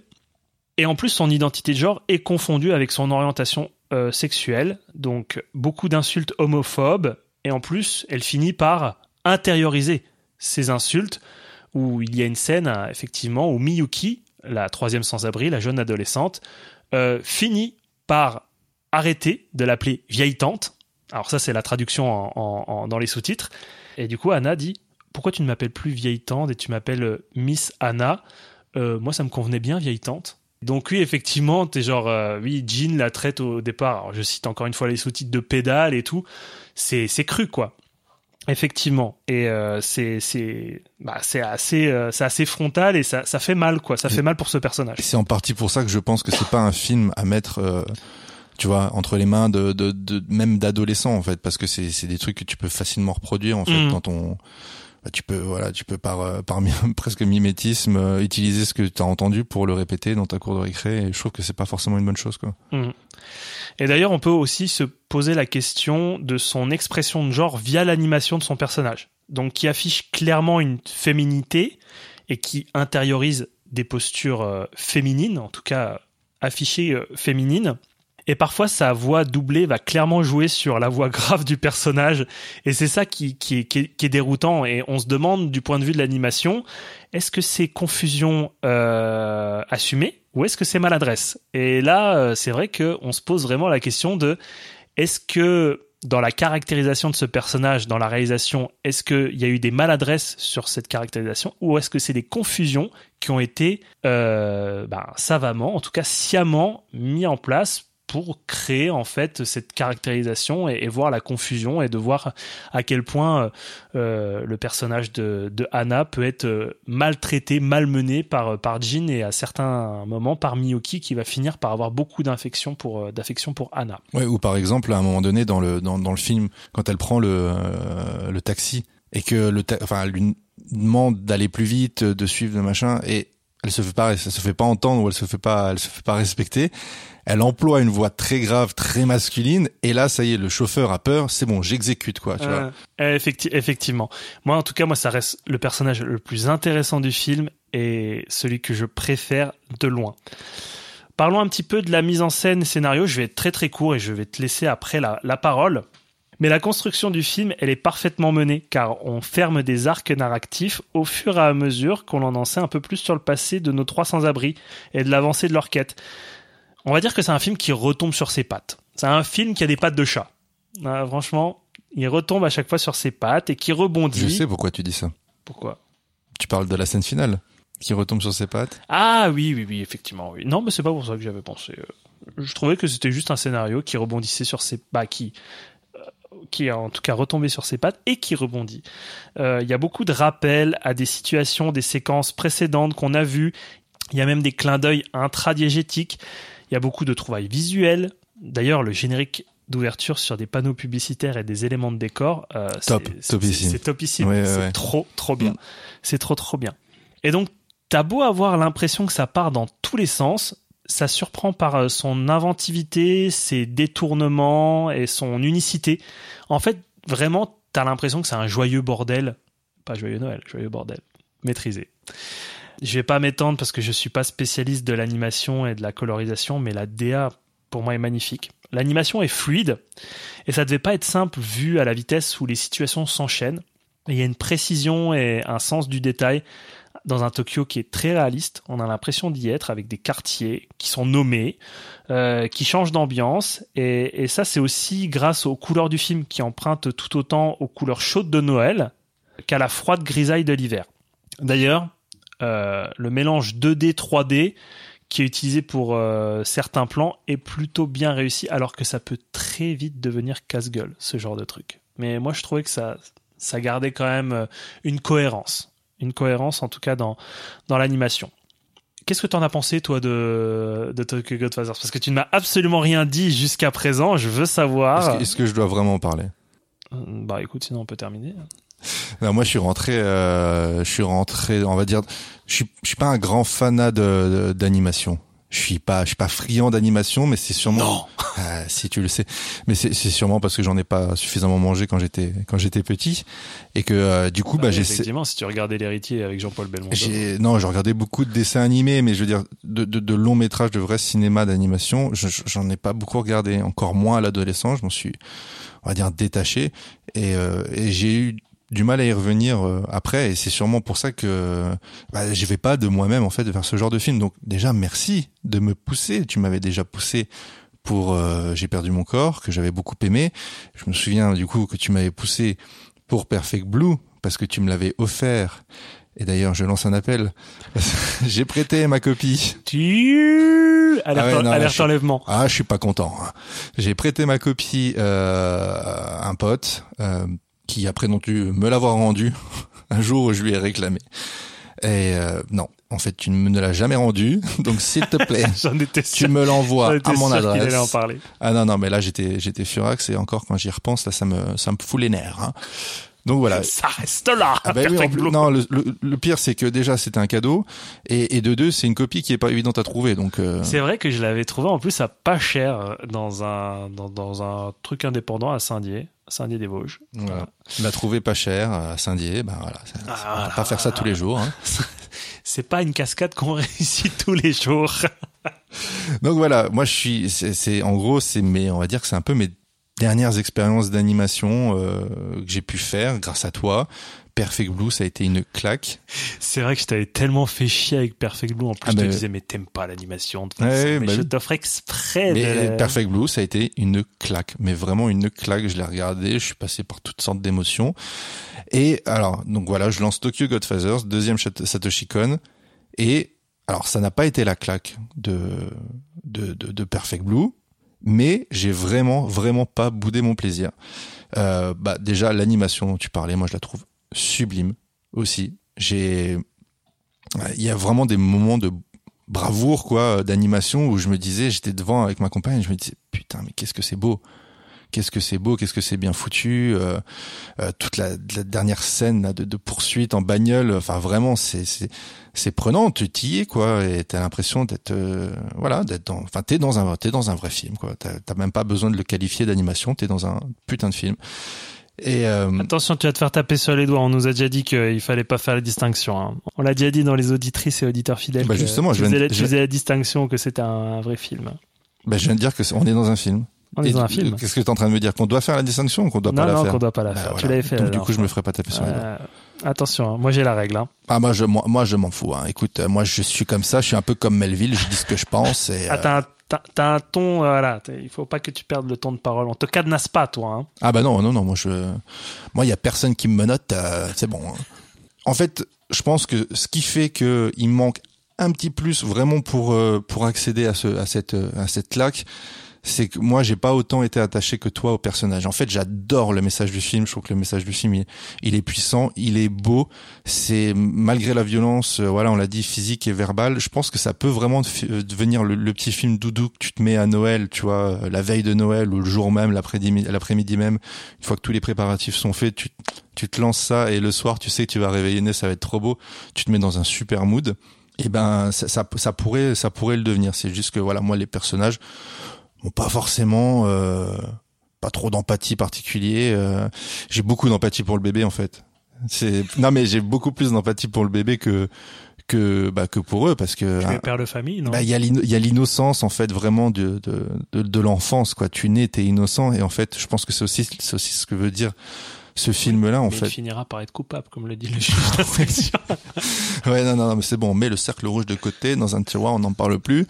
Euh, mais euh, non, je pense vraiment que c'est voilà une des forces du film, c'est de se dire que en fait un bébé c'est tellement pur. En fait, la pureté te protégera. Et il suffit pas juste de le tenir, il suffit juste d'être d'être autour et de comme tu le disais de s'y intéresser et puis d'avoir envie de l'aider etc euh, malgré ce que toi tu peux ressentir profondément c'est-à-dire bah, pour mademoiselle Anna vouloir euh, être mère et potentiellement le, garder de voilà de, de l'adopter entre guillemets. Il y a un heureux hasard aussi qui fait qu'on a choisi ces deux films là c'est un hasard inconscient hein. C'est c'est pas c'est pas c'est un hasard quoi en fait. Euh, c'est que si, si on reprend, je ressors le cercle rouge du tiroir là, je le, je le reprends deux petites secondes. Si Il mime. hein. il a mimé le tiroir. si on prend le, si on prend le cercle rouge et, et vraiment ces, ces grandes lignes, c'est-à-dire ces, ces hommes voilà que le passé rattrape toujours, qui s'en sortiront jamais, euh, vraiment ce pessimisme et tout. Et ben en fait Tokyo Godfathers c'est tout l'inverse. Mais c'est vraiment euh, c'est de l'autre côté du miroir, mais euh, en positif quoi. C'est-à-dire euh, bah c'est des gens qui qui à la base n'ont strictement ils n'ont plus rien en fait. Ils n'ont plus rien. Si ils, ils ont eux, c'est-à-dire qu'ils forment quand même ils forment un foyer quoi. Tu disais père, mère, fille. mais euh, mais voilà ils, ils ont rien matériellement ils ont rien euh, financièrement euh, ils, voilà ils vont euh, comme une sorte de secours populaire pour pouvoir manger etc ils passent par des, des choses horribles t'as un- une séance de tabassage euh, dans la rue qui est Qui est montré comme banal, hein, ca- Oui, oui. carrément. hein. oui oui complètement acceptable et d'ailleurs Pas banalisé par la réalisation. Ce que je veux dire, c'est que la situation est banale. Tu, tu sens que c'est banal dans le quotidien, du, quotidien perso- ouais du personnage. ça fait partie du quotidien ouais et euh, juste je fais une toute petite parenthèse ça va pas forcément vous intéresser là tout de suite si vous avez pas vu le film mais vous y repenserez après le vieillard que rencontre euh, Jean il y a, il y a physiquement on est d'accord que Alors, j'ai plusieurs théories là-dessus. C'est que Jean, en fait, ressemble à beaucoup de personnages qu'il va croiser. Il ressemble au vieillard, mais il ressemble aussi. Euh, j'ai un trou de mémoire. C'est pas au flic. euh, c'est à qui à un moment donné avec qui Je crois que c'est avec un flic avec qui il, il- il parle. c'est vraiment une projection en fait oui, qui fait, qui- fait de sûr, lui euh, Oui, bien sûr. parce que les, les traits sont exactement les mêmes D'ailleurs, le Euh, vieux lui dit Tu me ressembles quand bah oui voilà plus ouais bon jeune. écoute ouais, j'avais même oublié cette euh, ce dialogue là mais bah du coup euh, tu réponds en disant ça quoi mais euh, je sais plus ce que je disais oui donc du coup c'est vraiment le, le- le- l'inverse de, de, de- du cercle rouge parce que en gros il y a toujours cette lueur d'espoir. Et en fait cette lueur d'espoir elle est pas illusoire elle existe elle existe vraiment. Et, euh, et voilà on est sur un on est sur un happy end à la fin euh, c'est tu ressors pas de là plombé, tu ressors de là. Bah, si si on vous le conseille pour euh, juste avant Noël, euh, c'est pas pour miner. le- C'est vraiment pour. euh, Ça, c'est un professionnel. Il arrive à créer un lien éditorial entre deux films qui n'ont rien à voir ensemble. Mais moi, je... non. Alors, C'est un vrai ça n'a rien à voir. Et esthétiquement et euh, ben, j'allais dire bah, et thématiquement parce que c'est voilà, c'est juste le complet opposé. C'est c'est mais ça m'a ça m'a vraiment sauté quoi à la gueule. Je me suis dit putain c'est c'est fou. Le hasard a voulu qu'on les mette ensemble. Donc j'ai bien fait de choisir le cercle rouge au final. Hein Oui, bien sûr. Oui, oui, oui. oui. Vas-y, vas-y, vas-y. bien sûr. Bon, je vais pas, je vais pas en dire euh, davantage. Je pense que je, t'as compris que j'avais bien aimé Tokyo Godfathers. Oui, oui, oui, oui, c'est bon. Tu, tu, tu, as passé le, le cap. Tu m'as, tu m'as confirmé que tu as bien aimé. Je suis, convaincu. Je suis convaincu, effectivement. Mais là, maintenant, j'attends vraiment de, de voir Paprika. C'est, euh, j'ai, vraiment envie de voir Paprika. Et pour, ben moi, je veux euh, voir Millennium Actress. Eh ben voilà. Eh ben voyons-les ensemble. Soyons fous. ah oui. Mais toi, t'as déjà vu Paprika, donc euh, Non, j'ai pas vu Paprika. bon bah, alors voyons-les ensemble. Vraiment. Seul Paprika que j'ai vu, c'est celui que je mets sur mes pommes de terre quand je te. Et ben voilà. Excellent. Blague épice. Quelque chose d'autre à dire, monsieur, sur... euh, Euh, ben, pas, pas plus que ça, hein, non Sinon, je pars parler encore du Cercle Rouge. hein. Ok. Le Cercle Rouge, un film de Jean-Pierre Melville sorti en 70. Tout de suite, la bande-annonce.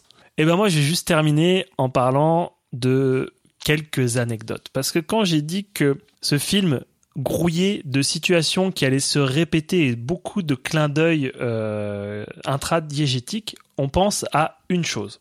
C'est qu'il y a effectivement plein de clins d'œil récurrents, mais il y en a un plus récurrent que les autres, c'est la présence des chiffres 12-25. Donc effectivement, si on renverse, ça fait 25-12, ça fait 25 décembre, le chiffre du diable. Non, non, non, je m'en... si, si, si, C'est les si. Illuminati, là, non C'est les Illuminati, oui. Effectivement. Non, bien sûr, c'est la date de Noël et qu'on voit tout au long du film. Elle est sur le numéro du porte-clés. Parce qu'il y a des clés qui accompagnent le bébé abandonné euh, dans les poubelles, qui va les mener vers une première piste. Il y a aussi le prix du taxi, qui est de 12 250 yens. Donc 12, 25. Eh, suivez mais- bien le complot Ça, j'aurais jamais vu. En le, le complot de, le complot de- jamais vu. le complot de Noël. Il y a aussi un réveil arrêté dans la maison détruite par les parents de l'enfant. Vous rigolez, vous rigolez, vous rigolez, mais c'est vrai que moi je l'ai vu la première fois que je l'ai vu, je dis ah mais euh, il y a tout le temps 12-25. Toi, c'est tu vois, tu vois tout, en fait. Ah je vois tout, moi je vois tout, moi je on peut on peut rien me cacher. Et une dernière fois, on voit 12-25 sur une plaque d'immatriculation d'un taxi. Donc voilà, c'était le petit, la petite anecdote sympathique. Si vous n'avez pas encore vu Tokyo Godfathers, vous ferez attention euh, à, ce, à, ce petit, euh, à ce petit détail, ce petit clin d'œil. Plus grosse anecdote quand même, là, j'en vois du lourd, j'en vois même limite du conseil. Euh, c'est un film qui a été fortement inspiré d'une histoire adaptée plusieurs fois au cinéma qui s'appelle Three Godfathers, dont la version la plus connue est celle de John Ford de 1948 en VF, Le Fils du désert. Il faut savoir que John Ford l'avait déjà adapté dans sa plus tendre jeunesse, mais c'est un film qui est aujourd'hui considéré comme oublié car on n'a pas retrouvé de copie. Ah ouais. Ok, donc Voilà. il l'a re- il l'a refait. en Il a. Il remaké son, son propre film, effectivement. Mais donc, celui de 48, Le Fils du désert, on peut le voir. Alors, je ne sais pas comment, hein, vous vous démerdez. hein, euh, on vous donne quelques clés. euh, on va pas vous donner non plus tous les conseils euh, à chiner. Hein, faut pas, faut pas déconner. Non, mais effectivement, c'est un, un film avec John Wayne quand même. Le Johnny, il est là, toujours là. Quand il y a un film de John Ford, il y a John Wayne qui est quelque part, de toute façon, tout le temps là. Euh, et donc, euh, c'est un western, vous l'aurez compris, où trois bandits tombent sur une femme qui est en train d'accoucher après un braquage. Et ils vont devoir honorer la promesse de la femme mourante, car oui, la femme va mourir après son accouchement, c'est horrible. Ils vont sauver le nouveau-né, et la promesse, c'est de effectivement le sauver, et elle va euh, les nommer parrains de ce dernier. Et donc, dans les affaires qui accompagnent euh, cette femme mourante et le nouveau-né, il y a une Bible. Et en lisant quelques versets de la Bible, un des protagonistes, un des trois parrains, va euh, limite comparer leur situation à la nativité, à la marche des rois mages, et se donner pour mission d'amener le bébé à la Nouvelle Jérusalem, New Jerusalem. C'est une revisite un petit peu euh, de la nativité des rois mages, un petit peu mixée parce que les rois mages sont pas venus non plus avec le Christ, hein. Ils l'ont pas donné à Marie comme ça. Elle a fait. Ah, en fait, on a trouvé un bébé, tenez. C'est à vous Ah bah tiens, avec mais trois hommes et un couffin. coïncidence. Oui, effectivement, c'est mixé avec trois hommes et un couffin. Donc voilà, c'est un film en tout cas qui est euh, très fortement inspiré de ce western. C'est fou, euh, genre le cheminement de cette histoire qui arrive à un film d'animation japonais. Mais c'est intéressant parce que le cercle rouge, on peut aussi le, voilà, l'interpréter comme un, la, un, un western contemporain, quoi. Bonne tentative, bonne tentative, bonne tentative. Donc oui, effectivement, c'est c'est c'est c'est fou ce, cette trajectoire de cette histoire qui qui passe d'un western à un film de Noël, euh, donc un western américain euh, classique, euh, à un film de Noël japonais, alors qu'en plus euh, Noël au Japon, ça se fête pas. Bah si, ça se fête, mais c'est une fête commerciale, quoi. C'est même pas férié. Euh, on célèbre pas la nativité ou très très peu. Et euh, On fait, on d'ailleurs, fait des cadeaux, quoi. pour coutume, parce que j'ai fait des recherches, ça m'intriguait quand même de se dire un, un- un film de Noël au Japon, quoi. What the fuck? C'est c'est que la tradition, en fait, euh, je suis allé sur des sites de tourisme pour voir ça. Aller au Japon pendant les périodes de Noël, fêter Noël au Japon, comment ça se passe? Alors, au Japon, à Noël, on ne fête pas Noël en famille. On fête Noël entre amis ou entre couples. Et les couples, cadeaux romantiques obligatoires. C'est trop mignon. Voilà. Donc, euh, c'est un petit peu une Saint-Valentin bis. Voilà, c'était un petit peu la minute culture. Vous pourrez la ressortir, euh, voilà, Pour briller en société, pour comme, comme briller, euh, voilà. par rapport à Jean-Pierre Melville et Voilà, Jean-Pierre exactement. Après la, après l'anecdote sur Grand Bar, vous sortirez celle-là. Franchement, euh, là, à votre balle, euh, vous serez, mais le, Tu droppes le mic et tu rentres chez toi, quoi. effectivement. Et vous pouvez rendre le, le queue de pied au pressing. hein. Alors, j'ai quelques conseils euh, suite euh, suite à, à- au visionnage euh, de, de Free Godfathers. Non, de Tokyo Godfathers. Les rois mages des inconnus. non, je déconne. C'est pas une recommandation. Même si j'aime beaucoup ce film. j'aime beaucoup ce film. Non, euh, bah, c'est un petit peu bête comme conseil de dire oh, moyen les films de Satoshi Kon, c'est trop bien. Bon, on vous a donné un petit avant-goût avec Perfect Blue. Moi, c'est le, les deux seuls que j'ai vus euh, avec euh, Tokyo Godfathers, toi aussi. Donc, il nous reste à découvrir Paprika et Millennium Actress. Il a aussi euh, produit deux euh, animés. Euh, donc voilà, c'est vraiment une carrière très très courte. hein. Il a été fauché vraiment très très vite. Non, sinon, ce que je pourrais vous conseiller, c'est un documentaire de Pascal Alex Vincent qui est sorti en 2021, qui est dispo en DVD Blu-ray chez Carlotta. Et donc, ce documentaire s'intitule Satoshi Kon, l'illusionniste. Euh, donc, effectivement, moi, je l'ai pas vu, mais il a été présenté, euh, si je ne dis pas de bêtises, à Cannes et qu'il a fait une tournée des festivals et que, effectivement, c'est un documentaire qui est dispo chez Carlotta en édition. J'espère qu'il reste encore des copies parce que je suis allé sur la boutique Carlotta et j'ai pas vu la référence. Mais en tout cas, vous pouvez peut-être le trouver ailleurs. Euh, soit en magasin, à la Fnac, euh, sur des sites de seconde main. Voilà, faites votre marché comme euh, vous le souhaitez. Voilà, juste pour terminer sur cette bonne note, un bon ton pour dire que Tokyo Godfathers, c'est un conte de Noël à la construction assez classique, mais qui surclasse par son ton sacrément décalé et ses nombreuses touches subversives. J'en ai terminé.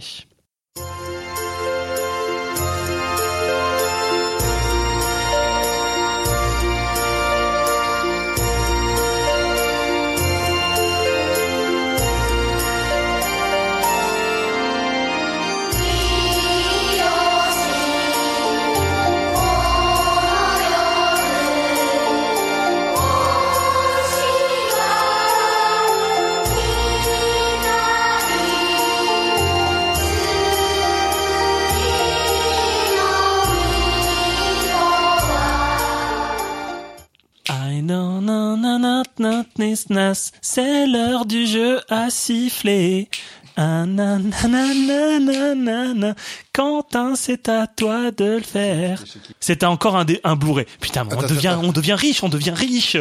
C'est les pépettes, là. On, on, on donne des Blu-ray, ça y est, là, c'est, c'est, c'est... C'est bon, t'as fini ton show, là? Oui, allez, vas-y, vas-y, vas-y. Bah alors, eh, ce mois-ci, on rigole pas. Il vient de vous le lire, c'est encore un Blu-ray. Oh! Ouais, eh ouais, non, non, mais franchement, euh, vous n'en croyez, euh, vous n'en croirez pas vos oreilles. Une belle édition de chez Jokers, The Jokers. Ça s'appelle Vivarium, hein, c'est avec Imogen Poots, Jesse Eisenberg. Imogen. Et de quoi ça parle? À la recherche de leur première maison, un jeune couple effectue une visite en compagnie d'un mystérieux agent et se retrouve pris au piège dans un étrange lotissement. Ça, C'est moi qui ai écrit, c'est ça Je oui, remarquerai effectivement, que, a ça une ligne, c'est bien. Ça en dit pas beaucoup plus. Ils auraient pu Euh, mettre juste, c'est un film. Film pour le coup qu'on avait vu tous les deux à Gérardmer. Ouais. L'anecdote dont tout le monde s'en fout. Ouais, on s'en- fout, mais voilà, on avait découvert le film ensemble, on avait beaucoup aimé. On avait beaucoup aimé. Oui, oui. On avait beaucoup aimé. Et, euh, et puis bah comme euh, voilà, on est des on est des gens plutôt sympathiques. C'est c'est sur ce film-là où on a dû sortir avant la fin parce que on devait enchaîner avec une autre. Non non non Non, c'est pas sur ça. non, C'est c'est un peu compliqué quand même les programmations à Gérard, mais faut faut courir. faut courir et Faut parfois courir dans tu- la neige. Tu te fais huer aussi. On s'est fait, on s'est fait- un vrai on cinéphile, tu pars avant le on générique de quand on est fin. parti plus tôt. Euh, bah voilà, en fait, on voulait vous faire plaisir et vous offrir un Vivarium. Que dire de plus Pas grand chose. C'est pour ça que maintenant, on va passer au jeu. Pour gagner Vivarium, Le jeu à siffler. il va falloir trouver euh, le, l'ex- enfin, le titre euh, bah, de ce que je vais vous siffler là maintenant. Hein Tout de suite, on- je me lance. Que va sortir de tes belles lèvres? Comme ça. Et en plus, je te l'ai. Erwin ne le sait pas, donc euh, on va voir s'il trouve.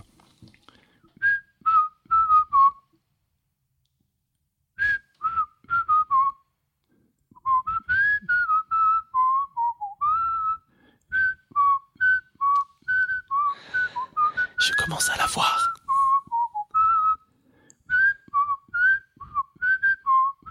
Tu me permets de donner une réponse?